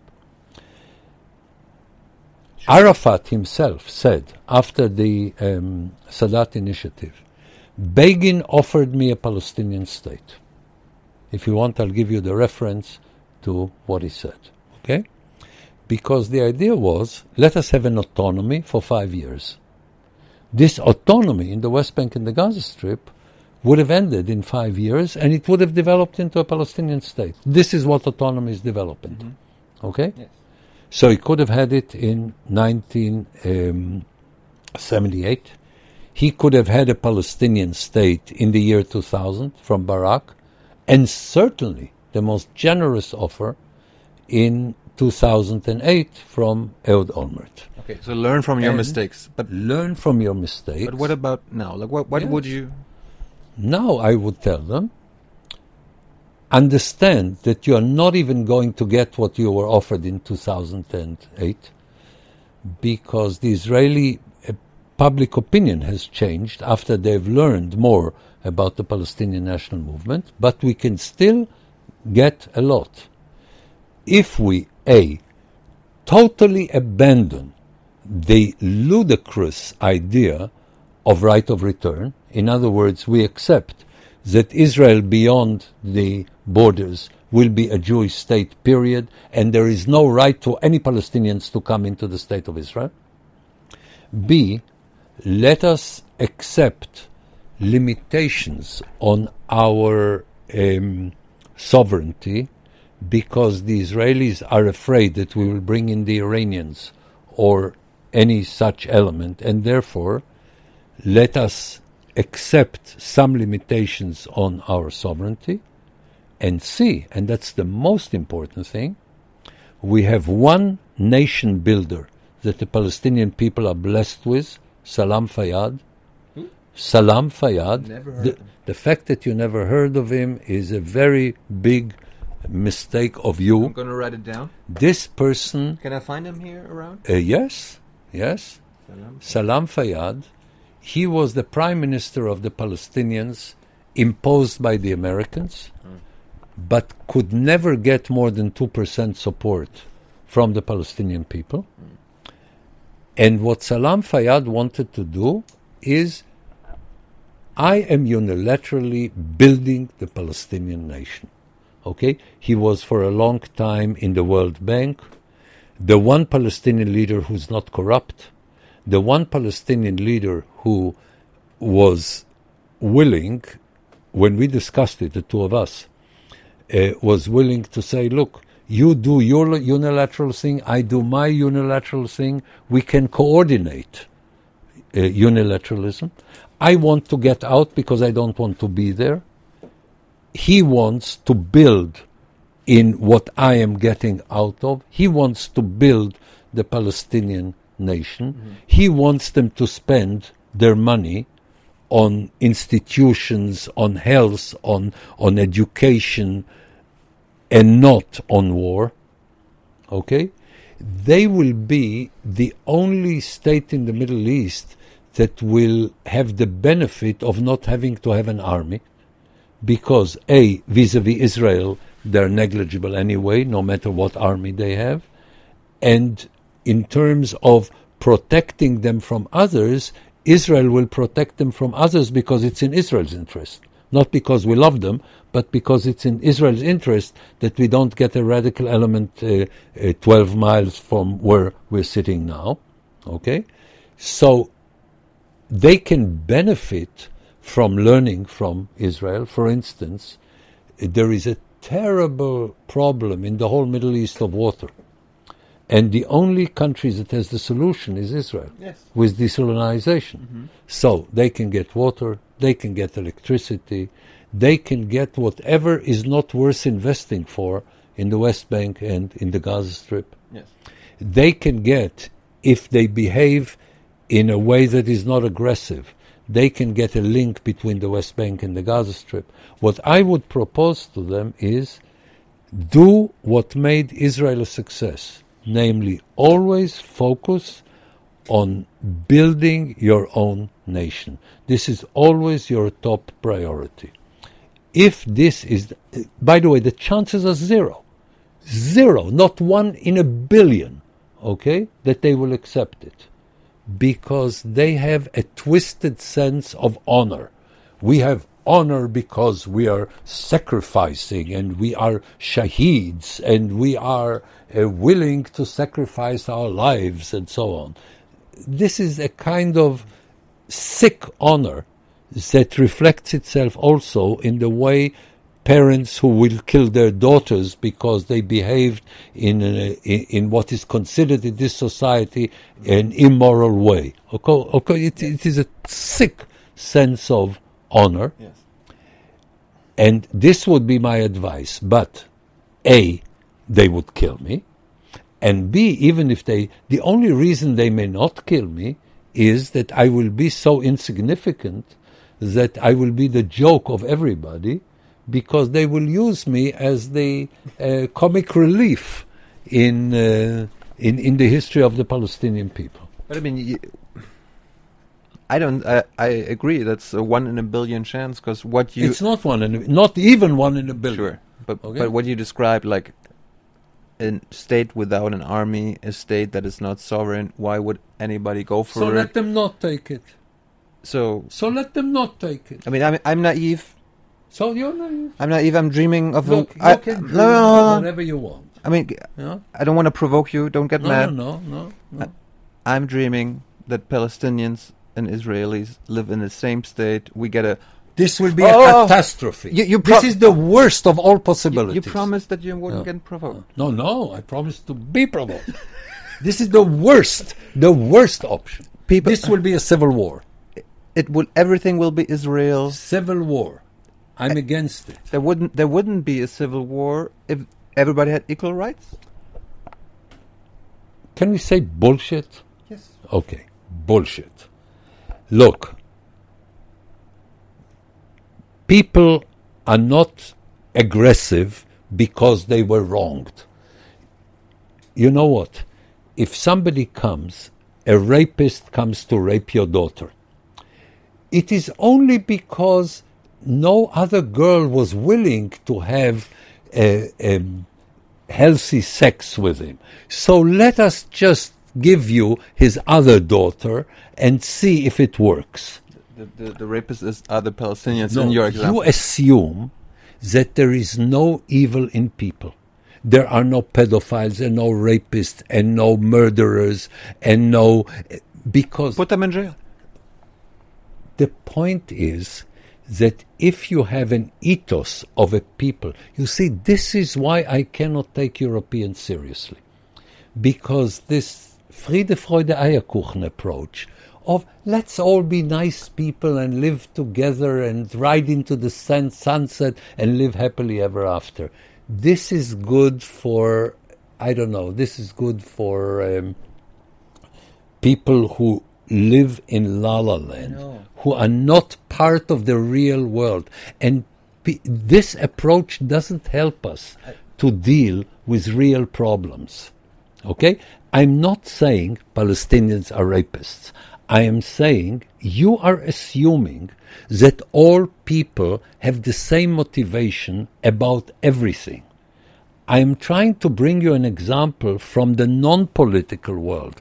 I'm not saying that this this is applicable to the Palestinians. What I'm saying is you assume that there is no such thing as a rapist or a mass murderer or somebody like Pol Pot or like Stalin, bring Pol Pot to your home and treat him nicely and give him a Kaffee mit Kuchen und Schlagsahne and assume that this is, that Pol Pot, once he will see the Schlagsahne, will say, well, you know, why should I have butchered so many Cambodians?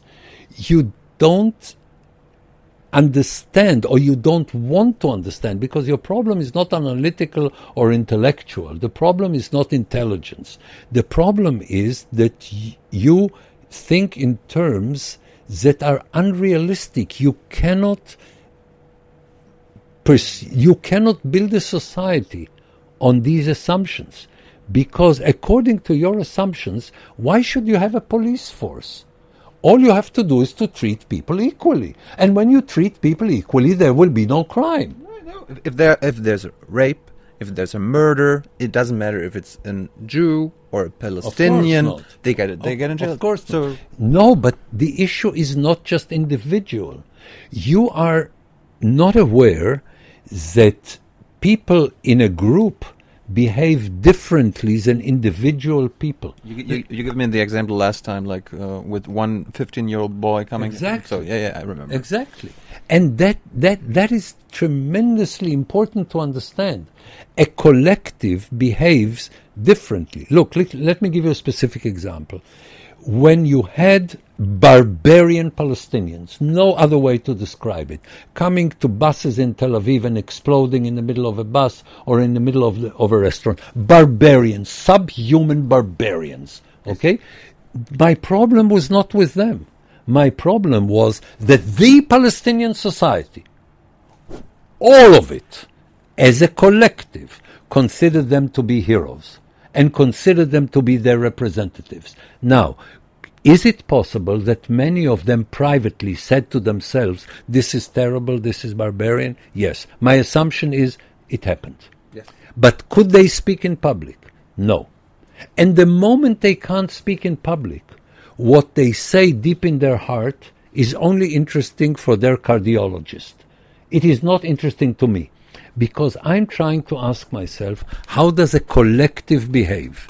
And a collective is not the simple sum of its individuals. It is much more complicated than that. Now, I know personally hundreds of Arabs who I have tremendous respect for.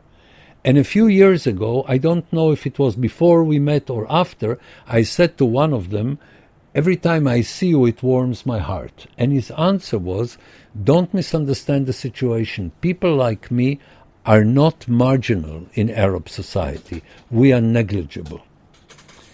Am I sure that if I know hundreds of them on a personal level, there are millions of them in the Arab world? Yes, I'm sure there are millions. What is their effect in Syria? What is their effect in Yemen?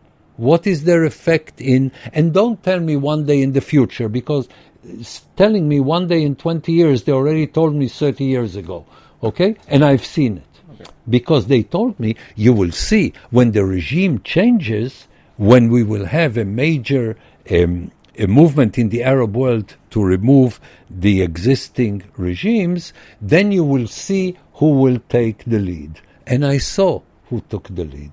And I'm sorry that these people that I respect so much in Egypt and in other places didn't take the lead, but I was not surprised. I'm sorry, but not surprised. Because, again, I see how a collective behaves. Now, don't misunderstand me. Political culture can change, okay? But A, it does not necessarily change for the better, okay? Same, same here. When when we say change, it doesn't have to be for the better. No. You, you you know this saying. One day I was sitting gloomy in my room, and then a voice came out of the darkness and said, "Cheer up, things could be worse." So I cheered up, and sure, sure enough, things did get worse. Okay, in Europe things are changing negatively. Yeah. Okay, in, in Germany again, in yes. Israel probably. Yeah, I don't think so. I don't think so. Um, but um, or at least on a minor scale, not on a major scale. But what I'm saying is that the the change can happen but A, it takes a very long time when the change is positive. It's very short when it's negative.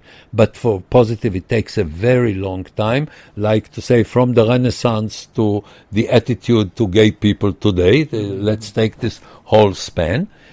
And second, in the Arab world, the most important cultural change was the introduction of a major scale of religious radicalism. So I've shown you in a Muslim country how you have a very dramatic positive change and then a very dramatic negative change. So I'm certainly aware that in the Arab world a change is possible. But to see the change coming, I need to see indicators. And all the indicators I see, I see are negative. Okay? Now, I see in in, in um, Tunisia, I see a ray of hope when Salam Fayyad became prime minister. I said, who knows? Perhaps, you know, from the position of prime minister, he will be able, he will be able to do it. Compared to the Muslim Brotherhood, Sisi was a ray of hope. Now imagine if you take a military dictator who is today having a stronger dictatorial hold on Egypt than in the time of Mubarak is positive, but only compared to Morsi, only compared to the Muslim Brothers. Okay? Mm-hmm. So the realistic hope must start with what we know about this society and what we know of people who try to change it in a positive way, like we've seen in Egypt, and what happened with them. Or to look at Salam Fayyad today, where he is not even part of public life, because he knows he has no support. And he would have, by the way, he would have made things difficult for Israel in a way that I like things to be made difficult for Israel. Okay? You, don't- you don't, you don't want it easy. I know. I know. No, I want to get out. Yeah. Okay? So, in order to get out of most of the West Bank, I want somebody who will push us out. So, not only we will want to go out, but somebody will be great. Okay? But again, he's out of public life. And the people who are now struggling over the position of, um, of Abu Mazen are, at least the ones I know, are worse than Abu Mazen. Okay? So the chances are not very good. But let me conclude. We're at the end, right?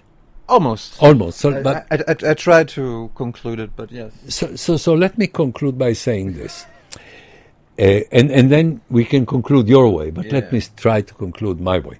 From an Israeli point of view, things today are much better than ever before for two reasons. A, Israel is infinitely stronger, okay? And this is the basis for everything. Because you you said Israel needs to be the toughest son of a bitch in the neighborhood. We are. Yes. We are. So that's a good thing. Okay. Good. Second, we've never had before a coalition of Arab states who support Israel, not because they love Israel, but because we have the same enemy and because they understand that the only reason that they can live without the catastrophe in their own countries is that Israel is strong enough to provide for it. Mm-hmm. We have excellent relations with the United States, and it goes beyond the presidency of Trump mm-hmm.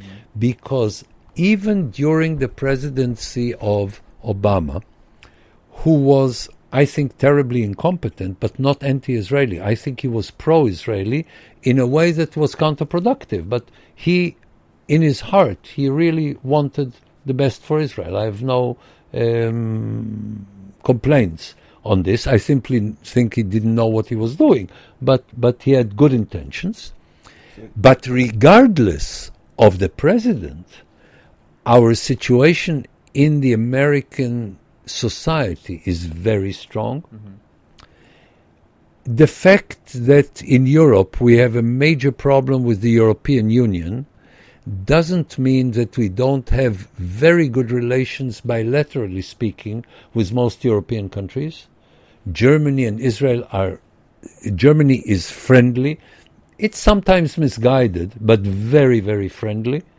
Um, um, we have at least eight, nine nations who are very friendly to Israel. Most European nations are fair minded, um, even if critical. We only have two enemies in Europe at the moment, and this is uh, Sweden and Ireland. Because they And- recognize Palestine? No, no, no. This is just a manifestation. Uh, the Swedes are always very hostile. We have um, we have elections soon, so maybe things will change in Sweden. But the Swedes, the Swedes and the uh, and the um, Irish. are always very But hostile. how? how wh- what do you mean?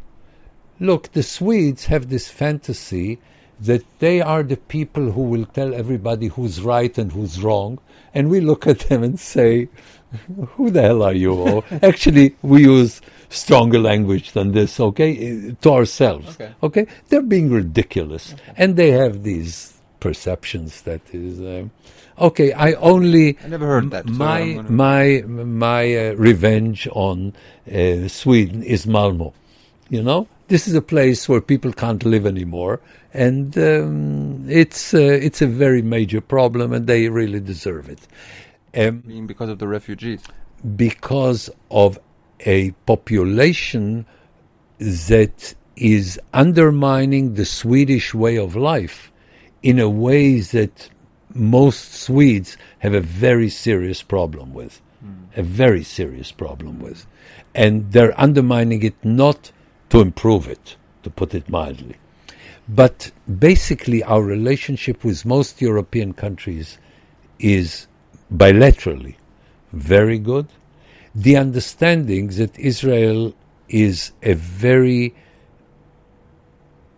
solid, strong state is something that the Europeans understand. Um, trying to push Israel around is um, a bit ridiculous when they try to do it. Now, can they harm us? Yes. You know, I used the term in a lecture about um, uh, about uh, Europe. I said we have a problem, but not a dilemma. We have a problem because the Europeans feel that when we disregard them, and we do, they need to punish us, and they do, and they punish us, and it hurts. But we don't have a dilemma because listening to them is not an option. If we would have listened to the Europeans, Israel would not have existed. Let me put it this way. If we would have listened to the Europeans, Saddam Hussein would have nuclear weapons, Assad would have nuclear weapons, and the um, uh, suicide bombers would control Tel Aviv. Because what we did to stop it, the Europeans were against. So uh, you can't take them seriously. We had one exception from Germany, by the way, Joschka Fischer. And I would never have expected it in 1968, but it happened in the beginning of this millennium. He would come to Ariel Sharon and say to him, uh, You know, you were provoked by a terrorist action. You want to take this action. I suggest this action. Let me try for two weeks, and if I don't succeed, I will join you. So Arik Sharon gave him two weeks. He did not succeed. He joined us. Very good. Okay? And this is a way that the Europeans, if they would have been smart, would have treated us. Now, for instance, let's take the business of the settlements. If the Europeans would have said, look, the 6% of settlements that are in the settlement blocks where 80% of the Israelis live, we will say that we don't recognize it, we will say that it's against international law, blah, blah, blah, but we will not take it, uh, we will not push it too hard. But don't establish settlements in the heartland of um, uh, Judea and Samaria, the West Bank, so that it will not preclude the possibility of uh, withdrawal. And this is the real problem. The real problem are not the 6%, because Olmert even offered the Palestinians to compensate for the 6% by giving them territories inside Israel for the 6%. Okay? So they will get 100% of what they don't deserve. Okay? They will get 100% of what Jordan lost. So they, uh, if the Europeans would say, yes, we don't recognize also the other settlements, and we don't recognize Jerusalem, but the most important thing is don't settle in the heartland, and this is where we will really criticize you openly and aggressively, it would have been smarter because you would have considered the European approach. But if they tell you you're not allowed to build in Jerusalem, okay, not in Arab neighborhoods, but in things that in areas that were beyond the green line, then you don't take them seriously at all because you say there is no way of satisfying them. So even to be smart is something that the Europeans have not learned because they have a principle. Huh? And Or okay, values. it has nothing whatsoever to do with values. It has nothing whatsoever to do with values. But if you want to be disregarded, be disregarded. Okay? Again, the question is do you want perfection or do you want something good? And the perfect is the enemy of the good. And this is true about everything in life, but also here. The Europeans don't want something good, They want to feel good about themselves. Good gemeint. Gut gemeint. Okay? Which is always ridiculous. But from an Israeli point of view, I think things are much better than before. Our international standing today is much stronger than it was, say, a decade ago. Excellent relations with India, very good relations all over the world. The major problems that we have is with the EU and European public opinion. Europe is losing its position in the world anyhow. Asia is rising. Europe is committing demographic suicide. Europe is becoming less significant. Mm-hmm. You can't work with Europe because Europe doesn't even work with the United States. Okay? They're waiting for another Obama. Even from the Democratic side, another Obama is not coming. Okay? Because the Democrats understand that what brought them Trump is to some extent Obama. And those Democrats who really want to come back to power will not go with the radicals. And if they go with the radicals, the uh, Trump people and his likes will continue to be in power in, in the United States. It's probably true. I think this was the longest monologue in my show's history. I I think it was like 20 minutes of you just I'm sorry, I apologize. So, I mean, I wanted to conclude with like after four years, things haven't gotten better. Like from a European perspective, I know you you hmm. Okay. we haven't come closer to peace. you you d- you don't care about it, No, it's not that I don't care about it. but you don't need it. No, no. I need peace and I want peace. Only the question it's is unrealistic. it realistic? It's unrealistic. It's not realistic. I understand. It's not a realistic option. I understand. Hmm? So I wanted to conclude with something else. Let me put it to you this way. Four years now, I'm four years older. Would I like to be four years younger? Yes. But how do I judge my personal situation? I say I'm four years older, but I'm in very good health. So is it like being four years younger? No. But is it much better than being sick? Or is it much better than you must start if you want to judge your situation you must do two things. A you must start from a realistic perspective and b you must compare yourself to others.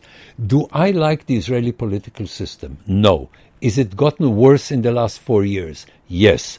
Did it get as much worse as in america and in europe? No so I compare myself to other democracies.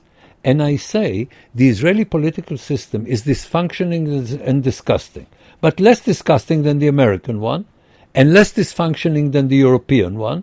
So it's not bad, because I'm comparing it to something comparable. Can I ask you three sh- short questions that you will answer sh- in a short fashion? I'll try. You said about Trump, uh, you, you compared him with Obama, blah blah blah. Who would you have voted for, Hillary Clinton or Trump? Oh, here I, I don't uh, even speak uh, speculatively. I told everybody uh, when the elections were there that I would have voted for Clinton and not for Trump. And by the way, I even used very foul language. I said I would have voted for the bitch, not for the buffoon. And we wanted to know, like, I mean, we talked about. This was a short answer. yes, perfect. There's your your neighbors, Israel's neighbors. There's Jordan, there's Egypt, there's Syria, um, there's Lebanon. Hezbollah, yeah. Yes, Hezbollah. Is there uh, are there good neighbors from an Israeli perspective? Who are the most friendly neighbors Israel has? Today, Jordan and Egypt, we have excellent relations with them. Not good, excellent. Two dictatorships. What do you have in the Middle East? Yeah, yeah, yeah, yeah. If you live in the Middle East, your relationship are with dictators. Okay. Huh? If we would have been next to Luxembourg, it would have been different. But we live in the Middle East. What do you expect? Jordan and Egypt, and who, who is who's who's we have even intimate relations with them. We help them wherever we can. We give Jordan much more water than they deserve under the uh, uh, peace agreement between us. We, there are reports that we helped the Egyptians in the Sinai against the Islamic State. Um, in terms of letting the Egyptians go against the Israeli Egyptian peace agreement. I even heard complaints from an American that was present. He said the Israelis are very impolite. Before the Egyptians finish their question, the Israelis already say yes. Okay? Because we have very, very good relations with them. By the way, in the Gaza Strip, if somebody will get things calm, it will be the Egyptians. They have a very positive set of um, a set of uh, uh, approaches to to the Gaza Strip issue. So we have very, very good relations with them. Yes. Who's the worst neighbor? Syria. At the moment, uh, Syria is not the most dangerous, The most dangerous enemy beyond any comparison is Iran. Yeah, but but it's not your direct neighbor. That's exactly what we're trying militarily to prevent. Yes. They're trying to become militarily our neighbor. Yes.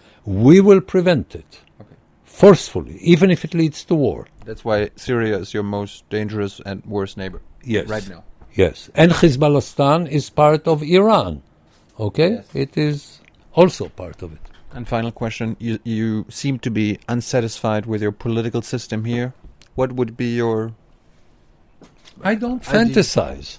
I don't fantasize. Look, at the moment, Israel has a political system that doesn't represent the Israeli society because the Israeli society is much less polarized than the Israeli political system. Um, I very, very, very strongly dislike the ultra Orthodox. I think they're the enemies of the Jewish people. They're parasites. And the fact that they're in the government, I realize because the alternative is a government with Israeli Arabs who are hostile to Israel. Okay? So you have um, a political system. Look, what the best thing about the Israeli society is that most of it is con- concentrated in the middle of the political spectrum. We have a small left, we have a somewhat bigger right, and we have a very large center that sometimes speaks like right but is basically center. Okay? So that's the good thing about the Israeli society. The bad thing about the Israeli political system is that there is no single party that represents the mainstream of the Israeli public. Hmm. And since I speak to the heads of almost all the parties, I constantly laugh at them and I say, here is 70% of the Israeli people, why don't you go with them? And their answer is primaries because in the primaries, by definition, the most radicals win because they're the most committed. Yeah. So the people in Likud are far to the right from what I would have wanted. The people in the Labour Party are to the left, not very far, but to the left of what I would have wanted. And me, as the center, and I consider me to be the center, not just in the center, but the center Of course. uh, in Israel yes? the people who, on the one hand, say that they're not willing to hear these mumbo jumbo about peace and, and love and brotherhood, but on the other hand, believe in compromise because we need to focus on nation building rather than on winning wars. Okay? This is the center of the Israeli uh, political public, and there isn't a party that represents it but it's there. If I may, one other story, if you want, cut it out later. Um, no, in terms of the time that we have. We, we never cut. That's that's Okay. the problem. You see, if my circumciser would have had the same attitude I never cut, things would have been different. Uh, the um, uh, the uh, in the 1980s, I believe it was, I was speaking to a group in the of, of the American Senate or committee, and uh, I came to speak about the Arab world, and they surprised me by asking me, uh, describe the Israeli political scene. I said we have three major political camps in Israel the idiots on the right, the idiots on the left, and me. The idiots on the right say the Arabs want to kill us, so let us stay in the Gaza Strip forever, which doesn't make any sense. And the idiots on the left say we, we should get out of the West Bank and the Gaza Strip, therefore the Palestinians want peace, which doesn't ma- make any sense. And here is the one person in Israel who says that the right is right about what the Arabs want to do, and the left is right about what the Jews should do. And at the time, I was alone there because the Israeli society was very polarized. Since then, 70% of the Israelis came to Mama. In other words, on the one hand, they have no illusions about the Arab world. They don't expect peace. They know that we live in a very nasty neighborhood.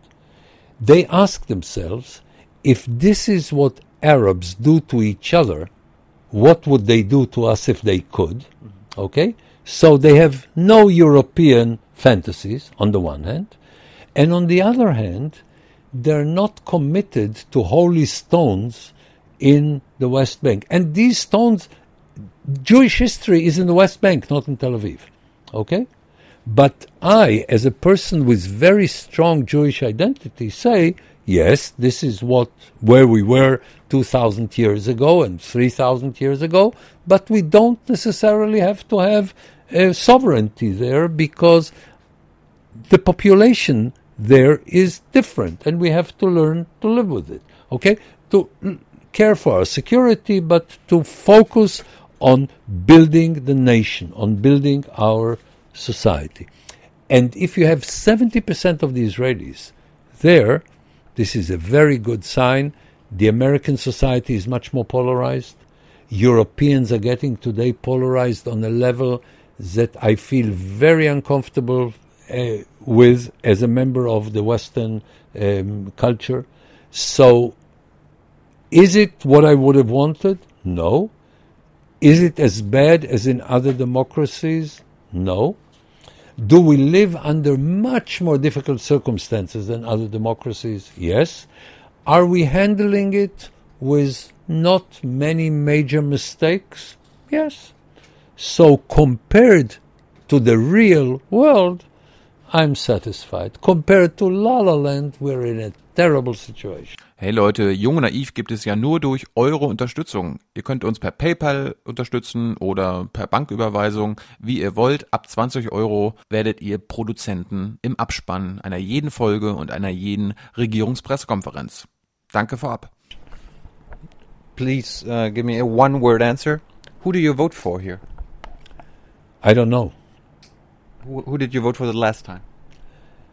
Last time I had the benefit of not being in Israel when the elections were, and you can't vote from outside. When was the last time you you voted? Look, today, when it comes to the prime minister, the only person with the caliber of a prime minister in Israel is Netanyahu. And there is another person that I would make prime minister tomorrow if it were realistic, and this is Olmert. Is he corrupt? Yes, but it's minor corruption. And he was an excellent prime minister. I agreed with him on most issues, and if it were realistic, I would vote for him. As prime minister, nobody of the other candidates is the caliber of a prime minister. They can be, uh, I don't know, uh, Avi Sagi can be the prime minister of um, Luxembourg, okay? San Marino, uh, Monte Carlo, okay?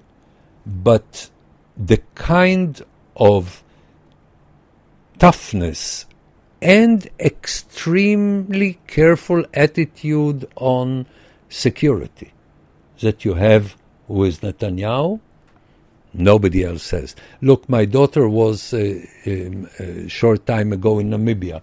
I asked her, find me a rhinoceros with the skin of Netanyahu. Okay? You need to be an Israeli prime minister, you need to have a very thick skin.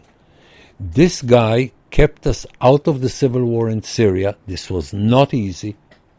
This guy has kept us out in, in spite of enormous provocation from a war in Gaza. The provocations were enormous, and he is criticized very, very uh, heavily inside his own party because of his attitude vis a vis Gaza, and I think he did the right thing.